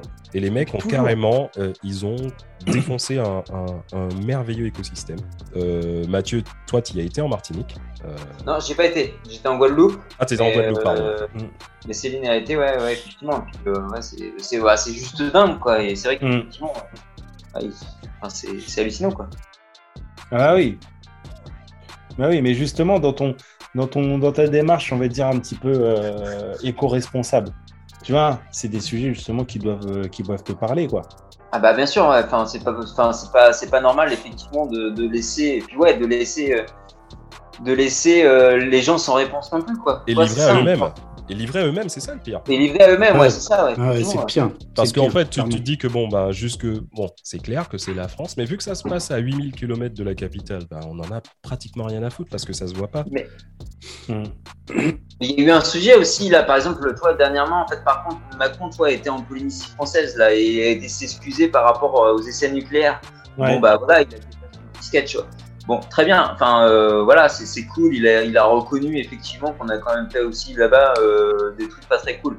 Mais bon, faut quand même aussi Ah bon euh, mettre en parallèle que euh, la Polynésie française, c'est ça qui nous permet aussi d'avoir nous euh, le deuxième plus grand territoire mondial marin, avec Mm. des ressources qui sont juste euh, in- enfin, pas encore exploitées. Et donc, en, en gros, voilà, l'intérêt, il est là. Toi, par exemple, quand tu mets ça en parallèle, bon, bah, effectivement, en plus, là-bas, c'est pas, un dé- un- c'est pas un département, c'est un territoire d'outre-mer. C'est encore C'est ça. différent. Oui. Encore différent, Et ouais. toi, il va s'excuser pour des choses, effectivement, comme ça, mais par contre, il, il laisse un peu de côté euh, les Antilles françaises. Bah, c'est vrai que c'est un peu dur quand même. S'il va s'excuser, bien sûr, il y a forcément un intérêt. Il n'est pas parti Ah, voilà, c'est parce ça. que, euh, ouais, les gars, euh, les présidents avant, ils ont un peu fait de la merde. Je viens m'excuser. Par Ouais. contre, là, là, je vois qu'il y a peut-être moyen d'exploiter un truc. euh, Il n'y a pas moyen. Ouais, euh, ouais, ouais, c'est ça, exactement. ouais. C'est clairement ça. là, je regarde juste, hein, je, je remets après en place. Euh, regarde, je regarde vite fait votre vitrine. Là. De toute façon, depuis ces dernières années, les Kanaks ils sont un peu tendus. hein. Donc, euh, Ah oui. à un moment donné, euh, Bah, ça va péter, hein, genre le- la Nouvelle-Calédonie, euh, les DOM. Enfin, ça, j'ai envie de dire, les mecs, euh, va falloir un jour faire un épisode sur, euh, sur les, les DOM. euh, parce que bon, les DOM, c'est ce qu'on connaît. Euh, le on va faire sur les quoi. carrément, voir le côté géopolitique. Euh, parce que Dom Tom. la Dom-Tom, France, parce que, euh, ouais, c'est ça. Parce que Ah ouais, mais la France, elle a- elle- sa richesse, c'est ça aussi. hein. Franchement, honnêtement. euh, exactement. les- sans les- Enfin, c'est un truc de dingue, quoi. Quand tu vois, effectivement, le- compte, on est deuxième. euh, Enfin, toi, la France est quand même tout petit au, niveau mondial. On est quand même le Grave. plus grand territoire maritime au monde. Enfin, tu sais, tu te dis, mais c'est Ouais, juste quand même. dingue, quoi. Enfin, On a quand même des grosses bites. ouais. bah, ça, c'est à cause du. Voilà. C'est à cause du. Voilà. On y revient. On y revient. Ah, J'allais j'allais dire, ouais, je crois que je- finalement, je préfère une petite bite, mais non, finalement, non. Non, non, je vais la garder. Mais C'est comme les mecs riches qui disent euh, Ouais, j'ai pas besoin d'argent. Ouais, c'est ça. Ouais. Pourquoi tu me regardes Ah, bon. Je Voilà. sais pas, au hasard. On pleure plus facilement euh, dans une Ferrari que sur un vélo. Tu vois. C'est clair. Bon, alors maintenant, euh, le mec qui pour la première fois depuis euh, le, le début du podcast n'est plus en minorité. Voilà, Bad. c'est vrai, 50-50. C'est vrai, c'est la première fois que ça arrive. j'ai obtenu mon 50-50, c'est génial. Voilà. C'est vrai. Ha- Hashtag balance ton porc. Ouais, balance ton porc. Alors mec, toi, qu'est-ce que tu as envie de nous dire quoi par rapport à, à tout ce qui est écolo et tout? Bah, moi, en fait, vous avez, vous avez tous les deux abordé des sujets euh, assez, euh, assez complexes, assez euh, graves, on va dire. Euh, et moi, je vais partir plus sur. euh, vu le sujet qu'on a évoqué la semaine dernière, du coup, je vais parler un peu de écologie et technologie. Tu vois Alors, tu vas me dire, technologie, écologie. Oui, mais non, parce que vu ce qu'on a évoqué la semaine dernière, généralement, tout ce qui est production high-tech, euh, euh, Ouais, émissions de c'était- CO2, tout ce que tu veux. Hum, hum, hum, C'était quand même des influences négatives, on va dire, hein, euh, Tout à fait. sur hum. Pour l'instant, ouais, c'était pas encore euh, ouf. Donc, je te dirais, c'est pas faux. Mais on y travaille et on a même fait énormément de progrès. D'accord? Euh, Concernant euh, les émissions de CO2, par exemple, dans le dernier épisode, euh, justement, là, il y a une entreprise qui s'appelle euh, Carbon Engineering. C'est une société canadienne euh, qui a pour vocation de, de- de freiner. Je dis bien de freiner parce que dans l'idée, ils voudraient vraiment, vraiment stopper le réchauffement climatique. Ouais. Vu comment on est barré, je pense que tous les quatre, on est assez d'accord pour dire que ça va être un peu compliqué. Euh, Ouais, mais après, toutes les initiatives sont bonnes à prendre. hein. Bien sûr. Voilà. Vu les chiffres qu'on a évoqués la semaine dernière, euh, pour l'instant, on part plus sur, sur le- on est au stade Sur de la l'utopie. hein. On clairement. voilà, on part plutôt sur. euh, voilà. voilà, on part sur. pré- euh, Les meilleures prévisions faucheuse. annoncent qu'on va tous mourir. hein, donc, voilà, euh, donc les prévisions météo de demain, c'est décès. Voilà, voilà. donc. euh, C'est pour ça, c'est pour ça qu'il faut écouter Actu Random avant, Oui, euh, tout à avant, fait, avant de parce clamser, que- tu vois. Voilà, Oui, oui, on, c'est ça. on est marrant et on a plein d'idées. Ouais. Euh, donc néanmoins, l'idée, elle est là en fait, d'accord? Euh, L'idée de, de carbon engineering, c'est d'aspirer le dioxyde de carbone, donc les émissions de CO2 de, ça, de l'atmosphère, pour l'éliminer. Alors vous allez me dire, euh, ok, mais euh, comment? Ok, mais comment? Simple. Voilà, merci. C'est gentil. Comment? Gentil. Mais Hein? What? Mais comment? Bah écoute, je vais t'expliquer. Je vais plutôt faire très simple. C'est euh, pas parce que vous êtes bête, mais parce que euh, Non, mais de toute façon, c'est pas la première fois que tu c'est pas la première fois que je vous fais le coup. On sait très Mais, bien euh, que Dom, il est, il c'est ton pote pour son argent, hein, donc Ouais, on sait. Et moi, et moi, je me demande d'ailleurs toujours pourquoi, hein, mais bon. Moi, j'attends, j'attends le virement de la semaine dernière, mais bon, on en reparlera après. Post, post, post générique. Du coup, euh, en fait, c'est une combinaison de, de ventilateurs géants et de processus chimiques euh, très complexes, dont même moi, j'ai pas du tout euh, compris. En réalité, euh, c'est pas vraiment, c'est pas, oui, même moi, parce que moi, je suis un scientifique. Le mec, même moi, j'ai pas compris. Ouais, ouais. Waouh. Le, le, non, mais le Dom- niveau. Mais Dom, Mais grave, grave. Dom, notre, notre QI, il est en degrés, Fa- en degrés Celsius, le ciel est en degrés Fahrenheit. moi, je en fait. Pire, c'est le pire truc que tu mec. dois dire. C'est le pire Je truc crois que je suis dois à dire. deux, Même moi, je j'ai pas 200 compris. Même moi, même moi, mec. Comme si- à un moment donné, Oui, mais les gars, laissez, laissez un peu la pâte. euh, je fais l'expert un peu, merde. euh, la Moi, patte je mon rôle. Ouais, vais t'appeler Dis-le- feu vert. Dis-le avec Bah, l'accent, hein, dis-le dis-le avec l'accent marseillais pour faire plus euh, Raoul. Ah oui, pour faire, Même moi, pour j'ai faire pas compris. Raoul. moi, j'ai pas compris. Euh, euh, mais en fait, euh, en fait, là, en réalité, c'est pas, il l'élimine pas en fait, mais il le capture. Euh, pour info, donc la firme Carbon Engineering, elle est soutenue par Bill Gates et euh, aussi par des gros de la pétrochimie comme euh, Chevron Euronaut. Ouais. Euh, potentiellement, s'il serait possible de, de fabriquer euh, à partir de ce, de, de ce CO2 capturé des carburants synthétiques? Donc c'est pour ça qu'on a des firmes comme Chevron dont je, je parlais qui, euh, qui sont dessus parce que bah, s'ils peuvent fabriquer du carburant synthétique, ils peuvent le commercialiser derrière. Tu vois un Ouais, peu ouais. le principe? C'est un peu le principe de Macron qui dit je m'excuse, mais euh, du coup je vais peut-être regarder chez vous s'il y a des trucs à faire. Tu vois, c'est le même principe. Euh, donc, euh, on voit l'intérêt des raffineries euh, dans ce genre de, de partenariat. Quoi. Euh, ils essayent. donc, alors, ils ont essayé le 8 septembre dernier. Il y a eu la première usine de capture directe de CO2 qui a été mise en route. Donc, ça, c'est en Islande. Une société qui s'appelle Orca. Orca, en islandais, ça signifie énergie. D'accord. Donc, Ah ouais, d'accord. Je croyais que c'était un truc par rapport à sauver Willy, tout Moi ça. aussi, moi, je me suis dit, euh, gros euh, poisson, tu vois. j'y ai Ah pensé, ouais, mais non. heal the world, make it a better place for you and for me and uh, all the human race. Na, na, na, na, na, na. There are people dying. There are people dying. Touch, touch the little kids. Bref, ça, c'est une autre Vous êtes en histoire. train de me péter ma chronique, mais vous avez raison. J'ai fait pareil avec vous. Grave. Donc, euh, les Islandais, du coup, euh, ils ont mis en route leur installation. Donc, dans les chiffres, alors attention, on est à 4000 tonnes de CO2 absorbées par an. Pas mal. Pour rappel, en 2019, on a émis 43 milliards de tonnes.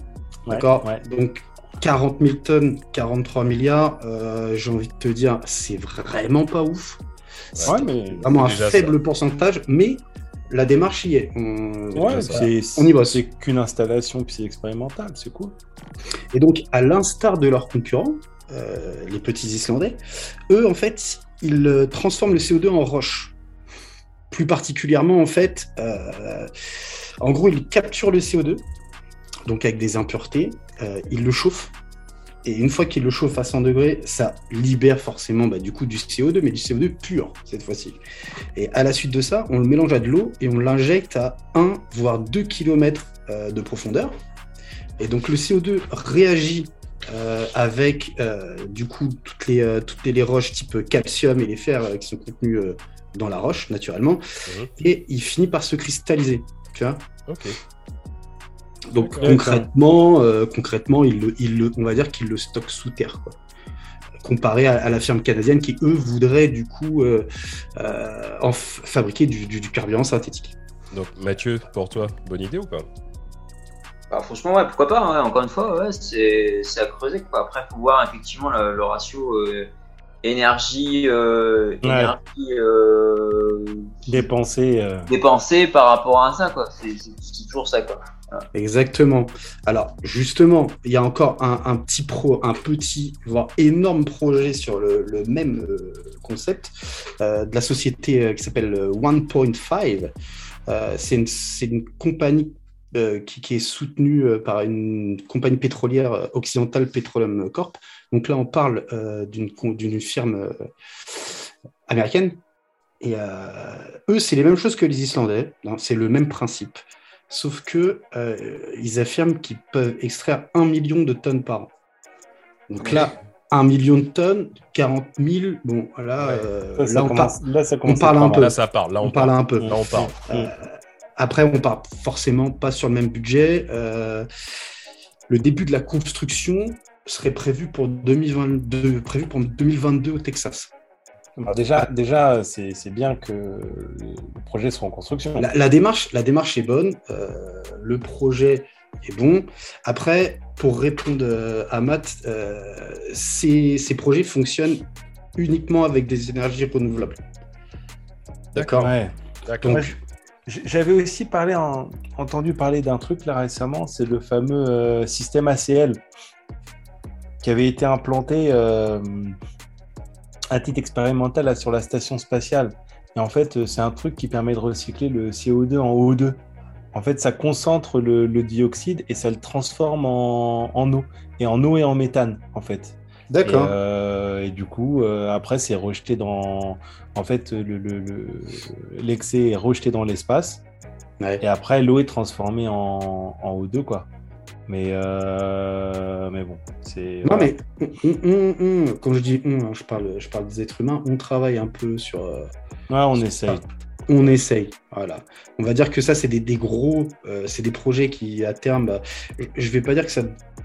Ça va finir par être indispensable, mais euh, vu le vu, vu l'énorme quantité de CO2 par exemple qu'on émet, à un moment donné, il va falloir peut-être trouver une solution quoi. Donc, euh, Ouais, clairement. Bah ouais, Ouais. carrément. je, je, les puits de je carbone aussi pas- qu'on les puits de carbone aussi qu'on massacre aussi euh, quand tu vois la forêt amazonienne, quand tu vois les océans. Ouais. Voilà, clairement, Exactement. Ils, ils jouent plus leur rôle, puis ils sont, euh, ils sont juste asphyxiés. Donc euh, effectivement, Ouais. c'est ça. on peut leur filer un petit coup de main. euh, je pense que ça peut être pas mal. quoi. Ah, c'est ça. Ce que- ce qu'on enlève quelque part, il va peut-être falloir le remettre autre part. Donc, euh, ça. Quoi. à un moment donné, la, la Ouais. démarche, moi je, je, je pense que la démarche, euh, la démarche est pas mauvaise. Ah oui, elle est bien. Après, bien. euh, Ah oui. voilà. hein. Faut peut-être penser à des, des technologies peut-être plus green. Ouais. Bah ouais. Et il y en a, il y en a plein. Des petites, euh, des petites, euh, comment, des, types- des petites technologies du coup. On va dire, euh, voilà, au niveau de, de Matt qui disait tout à l'heure euh, que bah, il a, il est un peu écolo, mais euh, bah, un peu comme À son moi, échelle, quoi, À son niveau. à ouais. son échelle, à son niveau. Euh, bah, Il y a pas mal de petits trucs en fait que, que, que j'ai à vous proposer là. Euh, par exemple, il y a la technologie euh, innovante et donc green, comme disait, euh, comme disait Jules, de la clim, la clim de Dyson par exemple. Tu parles du casque, non? C'est ce que disais. Non, pas, pas le, casque, le casque, qui te- d'Ingo. Le le casque casque. d'Ingo. Eclipse là Pas celui-là. C'est pas celui qui. Non, non. Euh, par exemple, c'est un vent- celui-ci, là, enfin la clim de Dyson, c'est un ventilateur next-gen euh, sans palme qui souffle aussi bien de l'air chaud que de l'air froid et avec un, un thermostat intelligent euh, qui se base sur la météo et sur les prévisions des jours à venir. Donc en fait, euh, ça maintient une certaine température chez toi sans gâchis d'énergie. Et, euh, et en plus, c'est un, un- un purificateur d'air. Ah ouais Ouais, euh, la totale. Bon. Après, en vrai, il n'y a que Dom dans l'équipe qui peut se l'acheter parce que Ouais. Bah Dyson, hein. c'est c'est quand même un modèle assez. C'est pas un très gros modèle et ça coûte déjà combien 500 balles minimum. 500 balles. Ah, Mais je- Regarde, il transforme même pas, il- voit mal, il, Ah, c'est ce qu'il a dans la poche. C'est ce qu'il il, a- il qu'il a attendait. dans la Il poche. attendait, c'est-à-dire 500 balles. C'est c'est- 500 c'est balles. l'abonnement l'abonnement mensuel ou? Ouais, c'est ça, c'est l'abonnement. ou c'est, euh, ça se passe comment? Non, moi, je- moi c'est comme pour la Tesla, je le fais pour les- pour le- l'environnement, les gars. Ouais, bah, Moi, je forcément. veux tellement Voilà. une Tesla, mais bon. forcément. Alors, euh, à plus petite échelle encore, j'ai vu, euh, j'ai vu euh, je- en fouillant un peu, qu'il y avait des jouets solaires en fait pour les enfants, par exemple. Donc, euh, pour les petites têtes blondes, j'ai envie de dire sur tous les mênes parce que Euh, Ouais, ouais, parce ouais. que tête Hein blonde, je sais pas Ouais. si moi j'en aurais. Mais bon, c'est l'expression qu'on utilise euh, entre euh, métropolitaine et petites têtes blondes. Ouais, ouais, Très proche, ouais, comme très- très cher à Eric Zemmour. ça. Très cher. C'est un, c'est un gène récessif. Chez vous, c'est un gène récessif. très, très cher à C'est un gène dominant. Mais euh, ouais, il y a des jouets solaires en fait. Donc du coup, euh, bah, économie de piles. Bon, j'ai envie de te dire, euh, il y a aussi le même système avec des tondeuses à gazon solaires. Ouais. Très très très pratique euh, dans notre très chère région normande où il n'y a pas de soleil. On est d'accord que ta- tondeuse, ta tondeuse, t'as un terrain de 500 mètres carrés, elle met trois mois. Bon, autant, ach- autant acheter un mouton. Autant acheter un mouton, une chèvre ou un truc, tu vois. Mais, euh, mais ouais, ouais, non, mais en fait, il y a- il y, a quand même pas mal de trucs qui sont faits. Bon, après, ce modèle de tondeuse, par exemple, c'est en développement, ça coûte encore 3000 dollars. Donc, est-ce que euh, est-ce que tu es prêt à, à payer énormément pour contribuer euh, Non, mais après, t'es peut-être sur des prototypes. Pour l'instant, Ouais. pour l'instant, les tondeuses à gazon, c'est les premiers prototypes. Mais quand tu regardes, c'est comme tout, c'est comme les robots tondeuses qui ont été créés il y a quelques années. Ça coûtait un bras au début, maintenant c'est accessible. Mais voilà, maintenant, ouais, il faut- ça. faut attendre juste laisser du temps. Ça va se démocratiser laisser un peu de temps, moment. ouais. Ouais, ouais. Alors j'ai vu, j'ai vu un truc très intéressant aussi. Euh, c'est le chargeur cinétique. Tu vas me dire cinétique, qu'est-ce que ça veut dire pour les personnes qui J'avais une montre. J'avais une montre comme ça. Ben voilà, le, le chargeur cinétique, euh, comme son nom l'indique, ça se recharge avec les mouvements. D'accord? Donc, plus tu fais de mouvements, plus ça se charge. Mais euh, pour l'instant, pour avoir fait des recherches et pour me dire, tiens, je vais peut-être regarder en acheter un, c'est uniquement. euh, tu peux les acheter uniquement sur les sites chinois type Alibaba, Wish, tout Mm. ça. Ouais. Donc moi, je déconseille vivement aux gens d'acheter ça parce que potentiellement, euh, c'est un truc à prendre feu. Ouais, non, mais les, les... de toute façon, chargeur cinétique, je vois pas. La montre cinétique, bah, c'est logique, mais le chargeur cinétique, je comprends Alors, pas c'est un chargeur, c'est un que chargeur quand moi, cinétique. quand moi je branche, après eux ils ont beaucoup de tremblements de terre. Donc c'est normal que quand tu branches le chargeur, mais- techniquement, tu vois, tu, tu parles de, de- tu parles de ta montre parce qu'elle est sur le bras, mais mais toi tu ça- parles d'un chargeur. Oui, mais Quand c'est je un le char- mets dans la prise. Et non, c'est un chargeur que tu mets sur toi, sur ton bras, sur ta jambe, tu l'attaches, et quand tu marches, tu fais des trucs, il se recharge comme ça. Ah Mais je suis après, Bah ouais, tu ouais. l'utilises. Non, Ou tu l'utilises en marchant, d'ailleurs. Excuse-moi, paraît j'ai un, que, QI, j'ai un QI en Celsius. Donc c'est vrai que j'ai Voilà. pas pensé. ça Passe au marche très bien. Fahrenheit Ils ont, ils ont, Passe au euh, Fahrenheit Ils ont remarqué que ça marche très bien ce type de chargeur quand tu vas sur certains sites, euh, les X-Porn, les Oui, machins. exactement. Ça marche. Ouais, avec- Tu arrives à charger Ouais. ton téléphone direct. ouais. Bah, tu bah, demande, à- demande, à, demande à Jules, sa montre, elle a toujours été chargée. hein. Toujours, Il est gaucher ou bien? Toujours, toujours, Avec la toujours, montre au C'est le moment où un gars peut être ambidextre. toujours, c'est ça. toujours. Bah ouais, mais c'est d'ailleurs pour ça que je l'ai plus, c'est qu'elle a chauffé. En fait. Et, euh, j'ai dû m'en séparer. Elle a surchargé. Il y Ouais. avait écrit 800% dessus. Elle a cramé. C'est ça. Euh, ouais. Alors, à ce niveau aussi, euh, tout ce qui est. Il y, a- il y a le Fairphone, je ne sais pas si vous connaissez. En faisant quelques recherches, c'est un, donc c'est né en, en 2014, ce, ce type de, de téléphone. Euh, là, on est à la troisième version. Hein, ça vient tout juste de sortir. C'est un premier smartphone euh, à recevoir le label commerce équitable, le Fair Trade. C'est pour ça que personne en entend parler. Exactement. Tout le monde s'en fout. C'est comme le, le café euh, commerce équitable, tout le monde s'en branle. Euh, Le téléphone, tu dois sûrement le trouver justement au rayon café. qui- à côté des chaussures véganes. à côté des, des, des bananes euh, au chlore de déconne. Et euh, Bâtard Donc en fait, ton téléphone, il est livré avec un mini tournevis, tu vois, et il est fabriqué sous forme de, de modules. Tu as des modules qui sont facilement remplaçables comme euh, bah, l'écran, la batterie, l'appareil photo, tu vois, un peu comme les vieux téléphones où bah, tu avais besoin de changer la batterie, c'était vite fait. quoi. Ouais, ouais. Donc ça, ça offre quand même à l'utilisateur le choix d'optimiser déjà ton téléphone en fonction de tes Et si besoins. tu sais bien utiliser le tournevis, tu arrives à le transformer en scooter. Exactement. Ben oui. MacGyver, MacGyver, avec trois cotons-tiges et un écureuil, il te fait un avion. Ouais. Ça, c'est vrai. Ouais. Et donc, euh, ça te permet vraiment, en fait, de, bah, d'optimiser ton téléphone en fonction de tes besoins et euh, bah, du coup de remplacer que certaines pièces parce que nous, euh, actuellement, on est un peu dans la, on est un peu euh, dans cette, ce- dans cette ère, la société de consommation du, euh, bah, mon téléphone, Mm. euh, ça fait six mois que je l'ai, euh, je veux le nouvel iPhone, tu vois. Enfin, bon, Mm. je parle pour Dom, il y a un nouvel iPhone, euh, lui, il fait même pas la queue, il s'en balance. Non. je- Il y a un nouvel iPhone qui sort. Fait, il euh, ouais. Il l'a- Parce que lui, il- il- Je l'ai Mais lui, il est précommande. Il est précommande. il a déjà, il a déjà le 14. Hein. Mais oui. Le, le 13 sort Ouais. là la- le mois prochain, mais lui il est au 14, mec. Mais oui. En Mais fait, si tu veux, non mais en fait j'ai vu, j'ai vu un truc intéressant là-dessus, c'est qu'en fait euh, tu pouvais avoir comme ça des modèles exclusifs avec ta ton, ton Amex. Tu vois? Quand Alors, tu avais faut- accès à l'Amex, tu rentrais dans un monde euh, différent des autres personnes. Bah, il faut savoir que son, son Amex est gravé derrière. Oui. Sur la coque. Je sais pas si tu. C'est Euh, bon. Oui, oui, oui. On continue, on continue. on continue le podcast. Le gars ne nie pas. Le gars ne nie pas. Non, il Bah ne non, parce pas. que c'est vrai. Euh, voilà. Et donc, pour, pour en revenir à, à- à- à mes moutons, le, le Fairphone, en fait, il s'engage également à privilégier les entreprises éthiques et hors des zones de conflit ou d'esclavage. Euh, ou, ou- enfin, pour les approvisionnements en, en- en métaux rares indispensables, tu vois, à la fabrication de, de ce, d'un smartphone. On va Bah, savoir ils, vont, que, ils vont où alors? Bah, déjà, ils vont pas en Martinique. Déjà. Déjà? Déjà, Déjà. j'ai envie de dire, s'ils sont, euh, s'ils sont classés en tant que éthique, enfin, dans le commerce équitable, ça veut dire que tu peux avoir une traçabilité. Donc, Exactement. faut chercher. Exactement. Verra. Alors, ce type de téléphone, faut savoir que faut compter 450 euros à l'achat, à peu près. C'est correct. Ça. Ce qui est, ce qui est correct pour un smartphone. Ah, Mm. je- quand tu vois le prix d'un iPhone, Dom, un iPhone, c'est combien à peu près? Aux alentours de 850 par an. Voilà. Mec, t'as vu le nouveau? 1900 euros Ouais, ouais, ouais, j'ai vu. ouais. Oui, oui. Et tu peux le, tu peux pas le payer en plusieurs fois. Non, bah non, c'est Apple. Il faut- il faut- Puis il faut une Amex. de toute façon. Ouais, ouais.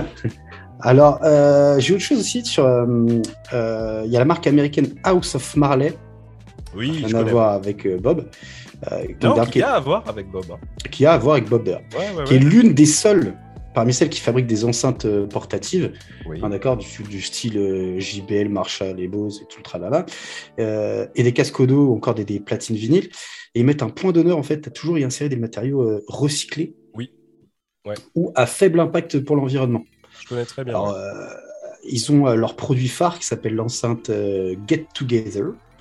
C'est une enceinte en, en, en fait un, un magnifique panneau en bois, en bambou autour des haut-parleurs en fait. Et, euh, alors moi j'ai vu le modèle, c'est vraiment très joli. Ouais. Et euh, bon, si tu as envie d'être un peu éco-responsable, tout ça, ça coûte 149 euros. Donc pour une enceinte portative, quand tu vois le prix des Bose ou autres, Je clairement trouve que c'est, raisonnable. je trouve que c'est pas déconnant. Et en plus, le, son, il est très très bien. Euh, Ouais. ils, font, ils font vraiment, ils font même des, euh, des casques. Et euh, Ouais. sincèrement, big up à, à House of Marley. Euh, leurs- Big up. leurs produits, ils sont beaux. Ils sont Ils vraiment sont beaux. très- Ils sont très très très beaux. Ouais, ouais, ouais. Pour avoir euh, checké un peu, ils ont vraiment des très, des très jolis trucs. Ouais. Euh, sinon, concernant donc euh, toujours les smartphones, les coques de smartphones, je pense que vous êtes comme moi, ça fait, ça dure quelques années. Euh, mais euh, niveau euh, niveau euh, biodégradabilité, dégradabilité, on est euh, on est au point mort, on est à zéro. Ouais, c'est pas ouf. C'est pas ouf. Donc en fait, la plupart des coques, elles sont fabriquées en matière plastique. Ouais. Et il y a une société qui s'appelle BioCase, enfin, qui, le produit s'appelle BioCase et l'entreprise c'est Sketch. C'est une entreprise américaine qui utilise un matériau aux mêmes propriétés protectrices et élastiques que, le plastique, mais ça a l'avantage d'être biodégradable justement. Alors, moi, je reste un peu mitigé sur le truc parce que c'est des coques qui sont biodégradables en six mois. D'accord. Donc, ce type de produit, je reste, je reste sceptique. Je ne sais pas que je reste sceptique, mais je me dis que moi, moi j'achète une coque de téléphone euh, c'est pour, c'est pour protéger mon téléphone. C'est pas pour qu'au bout de six mois, j'ai plus rien et parce que bah, ça part en lambeau, tu vois. Euh, donc, alors après, après, ça se passe comment? Est-ce que tu utilises pendant trois mois et au bout de trois mois, tu la, tu la jettes et bon, du coup, c'est biodégradable, c'est bien. Après, euh, ça, a quand même, euh, bah, ça a quand même un coût, c'est 18 euh, à 27 euros selon le modèle. Moi, c'est ce que je mets dans une coque qui va me faire toute la vie de mon téléphone. Quoi. Bah ouais. Et puis, on revient encore une fois sur le truc, la surconsommation. Quoi. Tu, vas, tu vas acheter une coque tous les 6 mois, alors que, voilà, une coque, normalement, ça doit te faire bien 4-5 ans, quoi, je dirais. le problème, c'est ça. Le problème, c'est ça, c'est qu'une une coque de téléphone, euh, en matière plastique, ça met plusieurs dizaines d'années, en fait. Ah, ah, c'est pas biodégradable, comme ah ces coques-là qui mettent, qui mettent six mois. Mais bon, euh, je, je, reste sceptique sur, euh, sur, le, produit. sur le produit, parce que clairement, six mois, bon, après, j'ai bien, attends, j'ai bien envie de voir d'avoir l'avis de, de Mathieu par rapport à ça. Alors moi, moi je vous propose, je vous propose justement d'aller voir. Hein. Il y a, il y a un site internet hein. qui s'appelle sketch sketch.me. Ouais, j'ai regardé. Elles sont, elles sont pas belles en plus. Elles sont pas belles. Après, euh, quand tu es dans une démarche un peu éco-responsable, et ça, ne protège pas l'écran. Ah non. Ah bah non. Mais l'idée est là. T'en penses quoi, euh, Mathieu, de, de, ça justement? Une coque qui dure bah, 6 mois c'est ouais, ça peut être intéressant effectivement. C'est en fait, je trouve que c'est l'idée est là et c'est cool et tout. Après, c'est euh, c'est un peu du, du, greenwashing. C'est euh, voilà, c'est mm. Mm. ça reste un produit marketing si tu veux qui euh, effectivement veut se rendre plus écologique. Est-ce que c'est pour en vendre plus ou est-ce qu'il y a une vraie notion derrière euh, d'un vrai intérêt de faire quelque chose? C'est la question quoi. Après, euh, je pense que l'idée, d'un point de vue personnel, je pense que l'idée elle est là, mais elle n'est pas assez aboutie en fait. Ouais, c'est ça, ouais. Mm. ça. Moi, de loi, ça, ça, me fait penser à du business qui sort sur la vague. Moi, je, moi je reste convaincu qu'effectivement, ouais, ça reste du, greenwashing, ce que j'appelle. C'est ouais, pour faire du, du bise. Euh, voilà. Mais enfin voilà, après, après si tu veux, moi j'ai pas de problème avec le greenwashing. Je trouve qu'en fait, si tu veux, je trouve ça très cool parce qu'en fait, ça démocratise un sujet en fait qui est important, c'est-à-dire l'écologie, et de se dire en fait que c'est un sujet qui nous concerne tous. Alors, si honnêtement, là, t'es des industriels, ils peuvent en profiter pendant quelques années, faire leur business ou quoi que ce soit, mais en, même temps, avoir des consommateurs qui deviennent plus responsables, ça c'est cool. Mm. Enfin, je trouve que c'est. Ça, peut, être peut être un gagnant-gagnant. Voilà, c'est ça. ça c'est que. Enfin moi, je, je, reste convaincu de ça. Après, effectivement, comme, comme, comme vous disiez tout à l'heure, l'un des problèmes, en fait, aujourd'hui, c'est la surconsommation. C'est euh, clairement. Euh, exact. C'est un des problèmes, en fait, majeurs qui, en plus, est pas essentiel. Quoi. Enfin, toi. Euh, on, peut parler de plein de choses. manger, c'est essentiel. Dormir, c'est essentiel. Et eh ben, faire caca, parce que qu'on en parle tout le temps. Voilà, c'est essentiel. Alors, j'ai un petit produit sympa à te proposer, du coup, euh, c'est la Power Watch. Je ne sais pas si tu connais. Alors, c'est une, euh, une montre qui n'a pas besoin d'être branchée régulièrement. régulièrement, parce que de temps en temps, il faut la brancher quand même. Euh, pour ah, refaire tu, parles, tu parles d'une montre connectée alors Tout à fait. Tout à fait. En fait, elle utilise une technologie innovante, c'est l'effet thermoélectrique. C'est-à-dire que ça transforme en énergie la différence de température entre euh, la base de la montre, qui est sur euh, ton poignet du coup, euh, qui est chauffée grâce à la peau, et la facette extérieure métallisée qui, elle, reste à l'air libre. D'accord? D'accord. Donc la Power Watch, elle te donne quand même l'heure, indique la position GPS, donc vraiment, ça te compte les pas, les battements de cœur, c'est vraiment une, une, montre connectée. quoi. Ça surveille le sommeil. le seul point noir, enfin c'est pas un point noir, hein, c'est que encore une fois, encore une fois, le prix, le prix d'une montre Là, on est sur du 499 euros la montre. Euh, Alors, en, vrai, en vrai, quand tu annonces le prix, ça pique, mais tu es dans les prix. Mais on est dans les prix, on est d'accord. Parce que du coup, je suis allé voir un peu euh, les, euh, la tête de la montre, j'en avais déjà entendu parler. Ouais.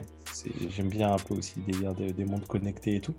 Franchement, euh, par rapport à ce qui est fait, tu es dans les prix. Mais euh, là, 499 euros, je te parle de la version écran, couleur, tout ça. Ouais, Si ouais, tu ouais. prends une version euh, monochrome, tu es sur du 199 euros. Donc ça Ah. reste beaucoup Mm. plus abordable, tu vois.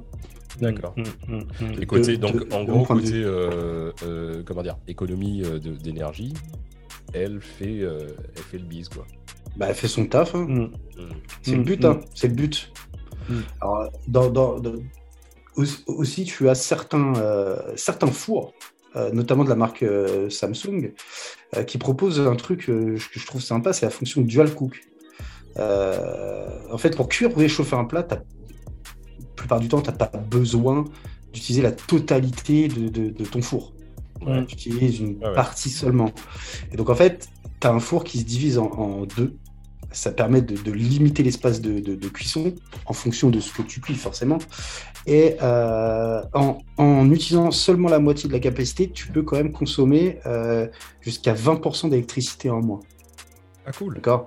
Bah ouais. Donc en fait, euh, ça, ça permet aussi de, cuire deux plats différents en même temps, sans craindre le mélange d'odeurs, euh, parce que tu as une plaque, Mm, euh, mm. Ah, une plaque étanche au milieu. Ouais, ça, ça fait chier des fois. Tu vois. Moi, je, je cuisine un peu. euh, Par exemple, enfin, t'es obligé de changer. euh, moi, je- j'utilise différents ustensiles, euh, Cookéo et tout machin. T'es obligé à chaque fois de changer de cuve, de machin, de trucs. C'est casse-couille. c'est ça. Et quand, t'es- quand imaginons que tu es, du monde, tu veux faire deux plats différents, tu vas faire un plat de poisson, j'en sais rien. Enfin, tu fais un plat de viande, il y en a, il te dit, euh, moi je mange Bah, pas de J'étais viande. obligé de faire deux cuissons moi, à chaque fois. Voilà, donc Ouais. tu vas cuire un truc, tu cuis dans un autre machin. Bah là, tu utilises ton four et tu fais deux Mm, cuissons mm. différentes. Mm.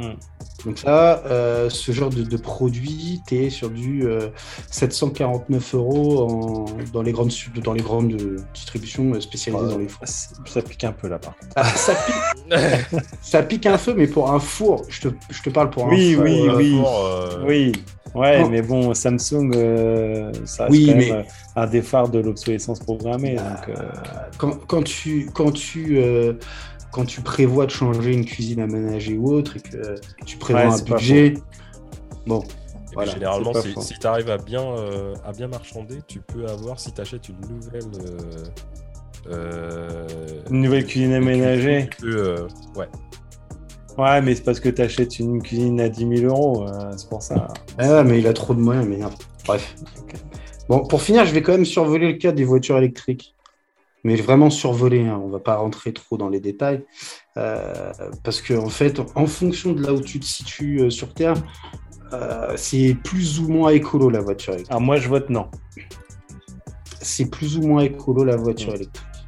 Parce que, en gros, toujours la. Alors, moi, toi, j'ai- enfin, le- le- la notion de voiture électrique, toi, j'aimerais bien apporter une nuance. Parce qu'en fait, Bah. à chaque fois que j'entends parler de voiture électrique, en fait, c'est- le. Là, ce, que, ce qui est intéressant aussi, c'est voiture électrique à batterie de technologie. À batterie au lithium. Ouais. bien Voilà. sûr. Ça. Déjà, on est d'accord que Donc, On déjà, part. c'est c'est mal On part, on part de toute façon sur une batterie au lithium, donc déjà tu pars sur une- ce qu'on appelle une dette environnementale. Hein, Oui. Ah, bah ouais, là, c'est Alors, clair. C'est polluant. euh, la plupart des pays où, euh, où c'est produit, les droits des travailleurs, c'est un peu bafoué. euh, Il n'y en a pas. et, puis, et puis les pays, les pays où on extrait le lithium, généralement, c'est euh, Chine, Inde, Argentine. Voilà. Donc, comme je disais, le pays- les droits des travailleurs, comme tu dis, soit il n'y en a pas, soit ils sont bafoués. Donc, après, en vrai, soit tu es dans un pays euh, comme le Québec ou les US, où ils produisent une énergie euh, propre, on dira, euh, grâce notamment à l'hydroélectricité. Donc, les barrages, les exploitations euh, des fleuves, les chutes d'eau, les courants, de ça. Et là, du coup, à part pour la batterie, et effectivement, la batterie, c'est le gros point noir des voitures électriques. À part ça, on peut dire que tu roules plus ou moins propre. D'accord? Soit tu es dans un pays où l'électricité elle est produite par des énergies fossiles, ou, et, et- et finalement, euh, tu contribues toujours aux émissions de CO2. Mm. Donc, Mm. donc réellement, réellement, la voiture électrique, c'est euh, c'est pas très, pas très écolo dans ces cas-là. Mm. Mais pour exemple, euh, si tu prends le cas du Québec, dont je parlais euh, il y a deux secondes, on estime qu'à partir de 37 000 km roulés, donc moi je trouve que 37 000 km pour une voiture c'est très peu, Oh, c'est ouais, c'est pas bon. On estime que la voiture électrique a la moins d'impact qu'un véhicule classique sur l'environnement. D'accord? Ouais. Ce qu'il y a, c'est qu'il faut quand même prendre en considération, donc là je te parle du Québec, je te parle des États-Unis tout à l'heure, mais il faut aussi prendre en considération que 60% des véhicules électriques circulent en Chine. D'accord? Ça, je savais pas. Et à savoir que la Chine, eux, euh, leur, euh, si tu veux, l'électricité produite, c'est pas une énergie, euh, c'est pas une énergie propre ou renouvelable ou autre. C'est totalement, c'est une énergie totalement polluante en fait. Donc, potentiellement, leur voiture électrique, elle pollue tout autant qu'une voiture traditionnelle.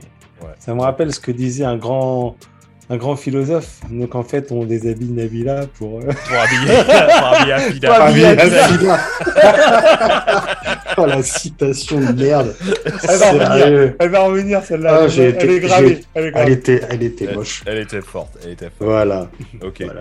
Bon, c'est cool tout ça. Et alors, Mathieu, mec, qu'est-ce que tu as quelque chose à nous dire par rapport à qu'est-ce que tu voudrais euh, euh, mettre euh, une pierre à, à l'édifice? Bah, pas grand chose finalement. Vous avez dit beaucoup de choses. hein. Vous avez fait un super constat. C'est, euh, c'est, c'est, c'est- Merci. C'est, cool.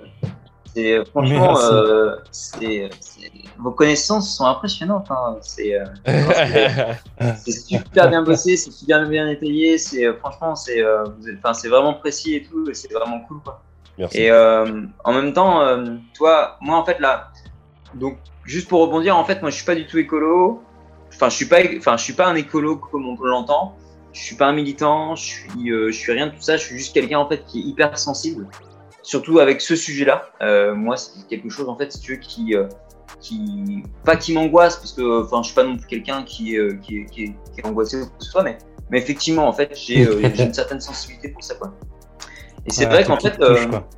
Ouais, voilà, exactement. Ouais. Bon, après, en général, tu sais, je suis un hypersensible dans, dans, dans, plein de, dans plein de trucs, moi. Donc, euh, donc voilà, quoi. Mais j'ai pas de souci avec ça, donc euh, Non, je l'assume. Et il faut, Et, il faut euh, l'assumer. Ouais, carrément, carrément, carrément.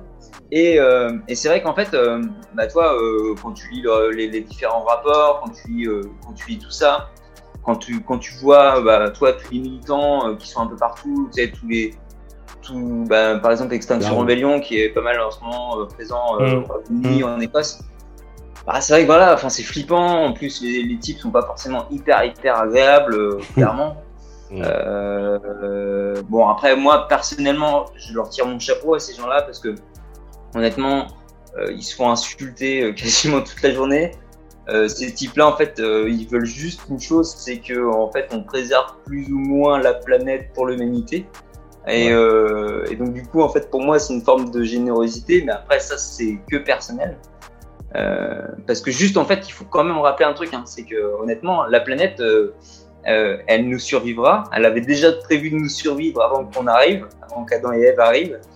Euh, et euh, mais c'est juste en fait, c'est nous en fait qui où ça va poser problème. En fait, c'est juste pour nous, pour l'humanité, où effectivement en fait, il risque de se passer deux trois petites choses pas trop cool quoi. Et donc c'est ça en fait. en fait. Parce que le truc, c'est que quoi qu'il arrive, la planète, elle va survivre. hein. Exactement, c'est ça. Elle va survivre.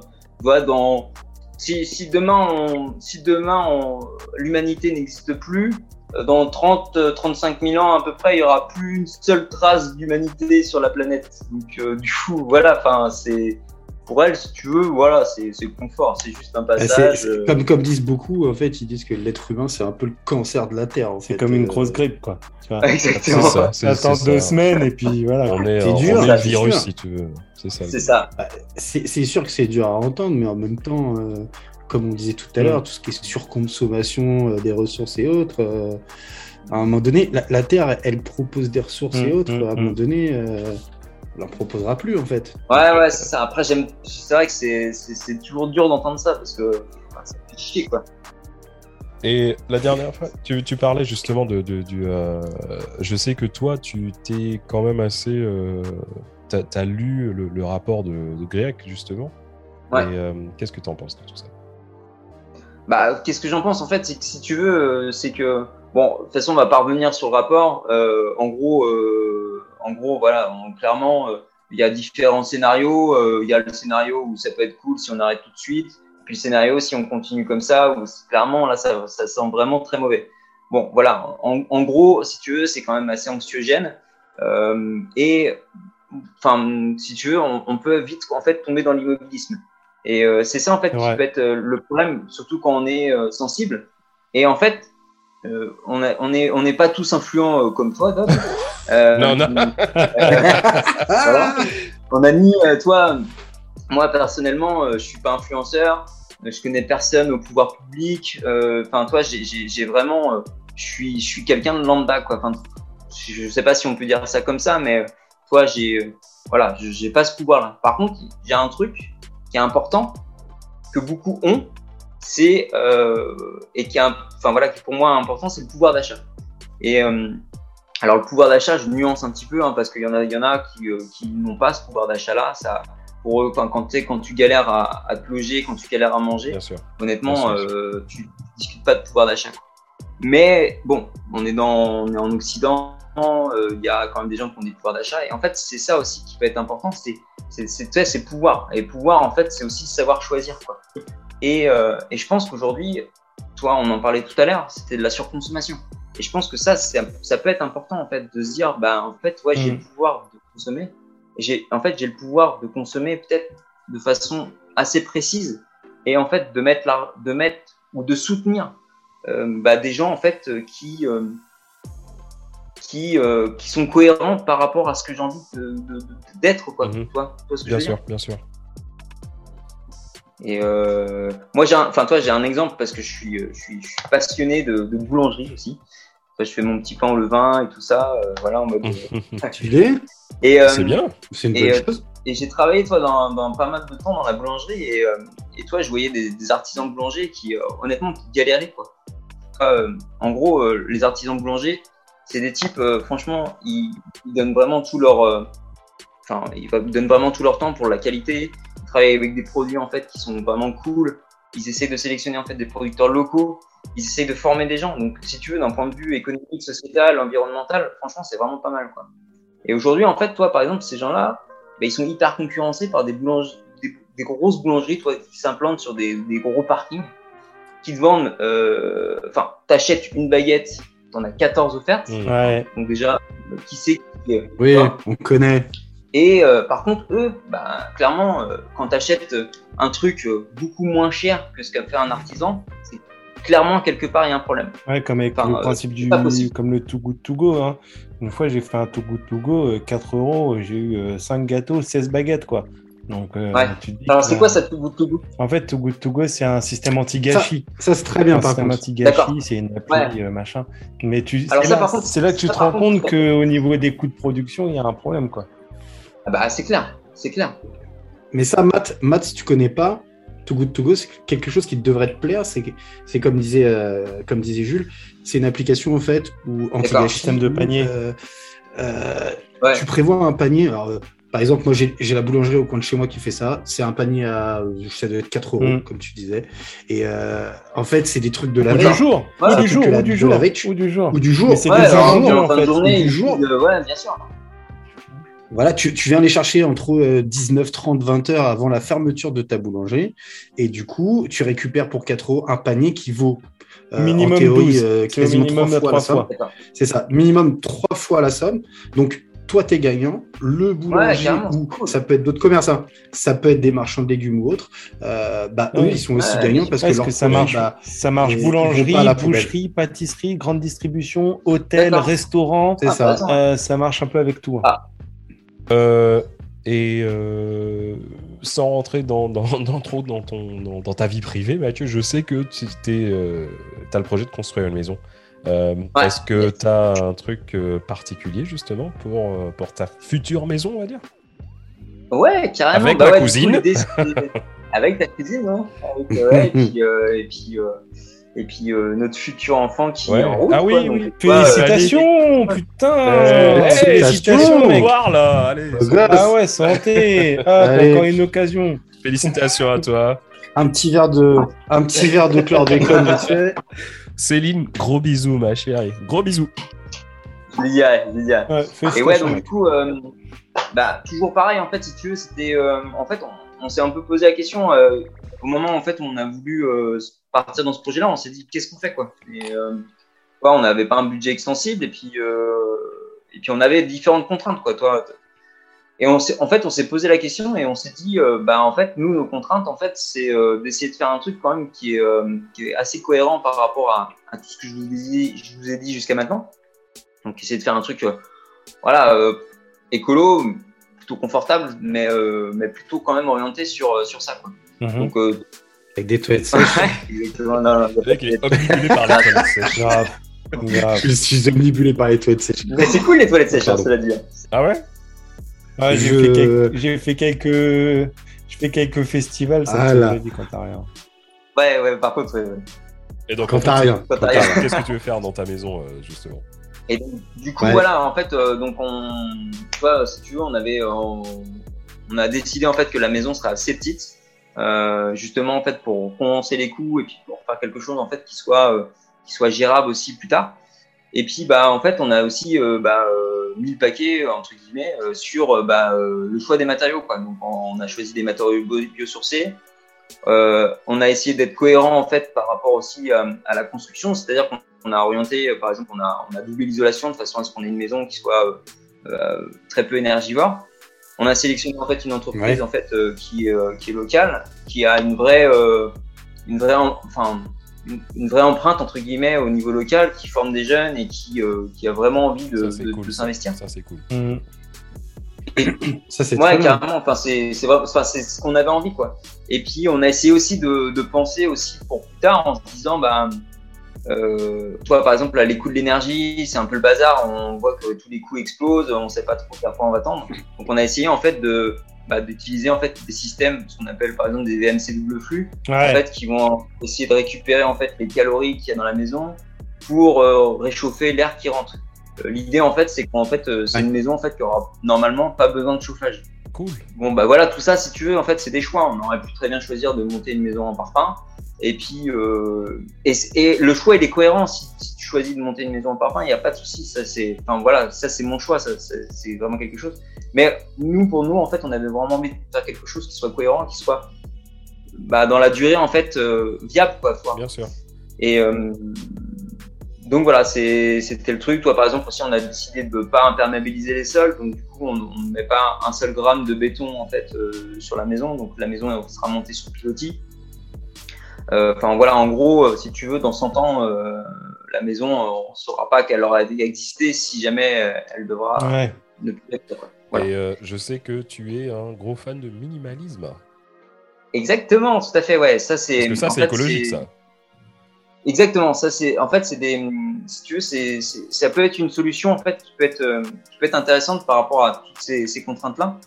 Donc euh, du, du coup déjà qu'est-ce que c'est que le minimalisme En fait? Déjà à la base en fait c'est un courant d'art moderne, d'art contemporain pardon. Donc euh, effectivement je suis un je suis un artiste et euh, ça paraît pas Et ouais. Et euh, en fait, le, le minimalisme, en fait, euh, c'est euh, l'idée en fait de simplifier sa vie. Pourquoi? Parce que si tu veux, en fait, posséder, en fait, c'est exister, mais c'est aussi en fait se, se créer pas mal de problématiques par rapport à ça. Quoi. Ouais. Euh, plus on a d'objets en général, plus on a besoin de ressources financières. Plus on a besoin de ressources financières, plus on va être dépendant de choses en fait qui peuvent être contraignantes, du travail notamment. Et le euh, en fait, finalement, on se rend compte que bah, peut-être que bah, si on avait besoin de moins, peut-être qu'on aura besoin de moins travailler. Et peut-être que finalement, en fait, on aurait plus de temps pour des choses en fait qui nous sont importantes. Quoi. Passer du temps avec notre famille, Mhm. aller faire du Mhm. sport, Ouais, c'est sûr. euh, s'investir dans, dans des associations.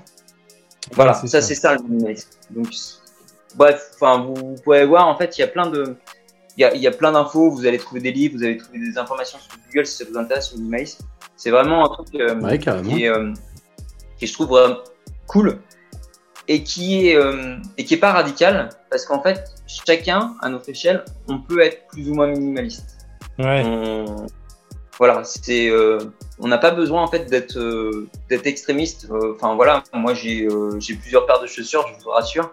Euh, mais euh, Euh, Jules aussi. Euh, ouais, j'en ai, j'en ai quelques-unes, ouais. J'ai. voilà. Il y a- Mec, il y en a Ouais, 50. il y a- un peu plus. Mais après voilà, encore une fois, encore une c'est- faut être à l'aise avec ce- ces sujets-là parce que c'est important, quoi. Tu sais, quand on de, de- Ouais, ouais, dans ce genre de démarche, en fait, c'est, euh, c'est, faut pas que ça devienne radical ni à, à devoir être, imposer ça aux autres parce que en fait, c'est, euh, c'est, c'est vraiment personnel. Quoi. Non, mais c'est. Ouais, c'est justement, moi, j'avais une question parce que euh, moi, je suis, je t'avouerais que euh, d'après ce que j'ai pu comprendre par rapport à ton profil, c'est une question qui te, qui te touche depuis, depuis que tu es petit, en fait. hein. Euh, moi, je suis dans un univers complètement différent parce que moi, je suis vraiment dans, dans un univers de consommation. Moi, je suis un consommateur. Euh, et du coup, doucement, on va dire que ma conscience s'éveille doucement. Et en fait, par rapport à ton. Donc, on est. Je vais pas dire qu'on est diamétralement opposés parce que ce serait faux, Non, mais on est non, non. pas Je- exactement- Je, vous connais tous les deux, Ouais, vous n'êtes pas opposés, je mais je vois ce Mais- que tu veux dire. Je- Mais dans l'idée, mais dans l'idée, voilà. Euh, sur la même ligne, moi, quoi. alors il y a beaucoup de choses que je vois comme, euh, comme des contraintes sur tout ce qu'on parle par rapport à l'écologie un peu extrême. Mais euh, en tant que toi qui étant, je, vais, je te définis comme étant éco-responsable. Bon, après, c'est un peu ce que je ouais, sûr. ouais. Quelqu'un d'éco-responsable, qu'est-ce qu'il pourrait donner comme petit conseil, par exemple, de la vie quotidienne, à quelqu'un comme moi qui commence à se poser la question et qui commence à réfléchir à ce qu'il pourrait faire pour, euh, pour améliorer les choses? Des petits conseils simples. Me dis pas, faut tout renverser parce que je le ferai pas. Ah non, mais Tu pas vois, du des tout. petits. Ah. Qu'est-ce que. Voilà. Tu vois la, tu vois la bibliothèque Ouais, derrière toi là T'envoies qu'une partie en plus. T'envoies qu'une partie. Tu vois si je fais voiture, ça, t'as- si je fais ça, regarde. hop, hop, hop, hop, hop, Tu vois ta voiture, bah, tu, tu fais, tu fais ça, tu, ta voiture, tu la vends, t'achètes un poney. Non, mais, Non, mais dans l'idée, comment. Comment, comment quelqu'un c'est- comme moi qui voudrait faire un premier pas, euh, qu'est-ce que tu lui conseillerais euh, dans sa vie quotidienne? Bah, en fait, euh, alors j'y viens aussi après. En fait, je voulais parler en fait des systèmes low-tech. En fait, Ouais. les systèmes low-tech, en fait, aussi en fait de.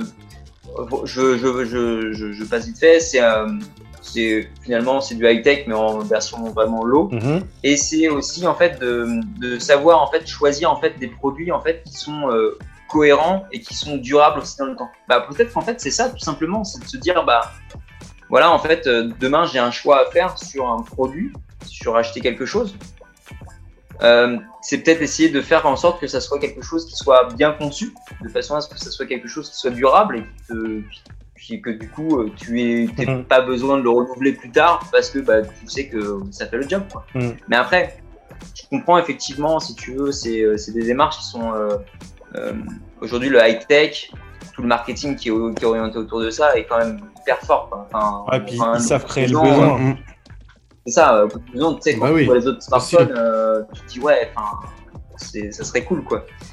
Mais euh, ouais, je, voilà, je pense que c'est ça déjà un, un premier pas, c'est de, choisir en fait ça, des ouais. produits. En fait, voilà. Le low-tech, ouais, c'est bien. Ok.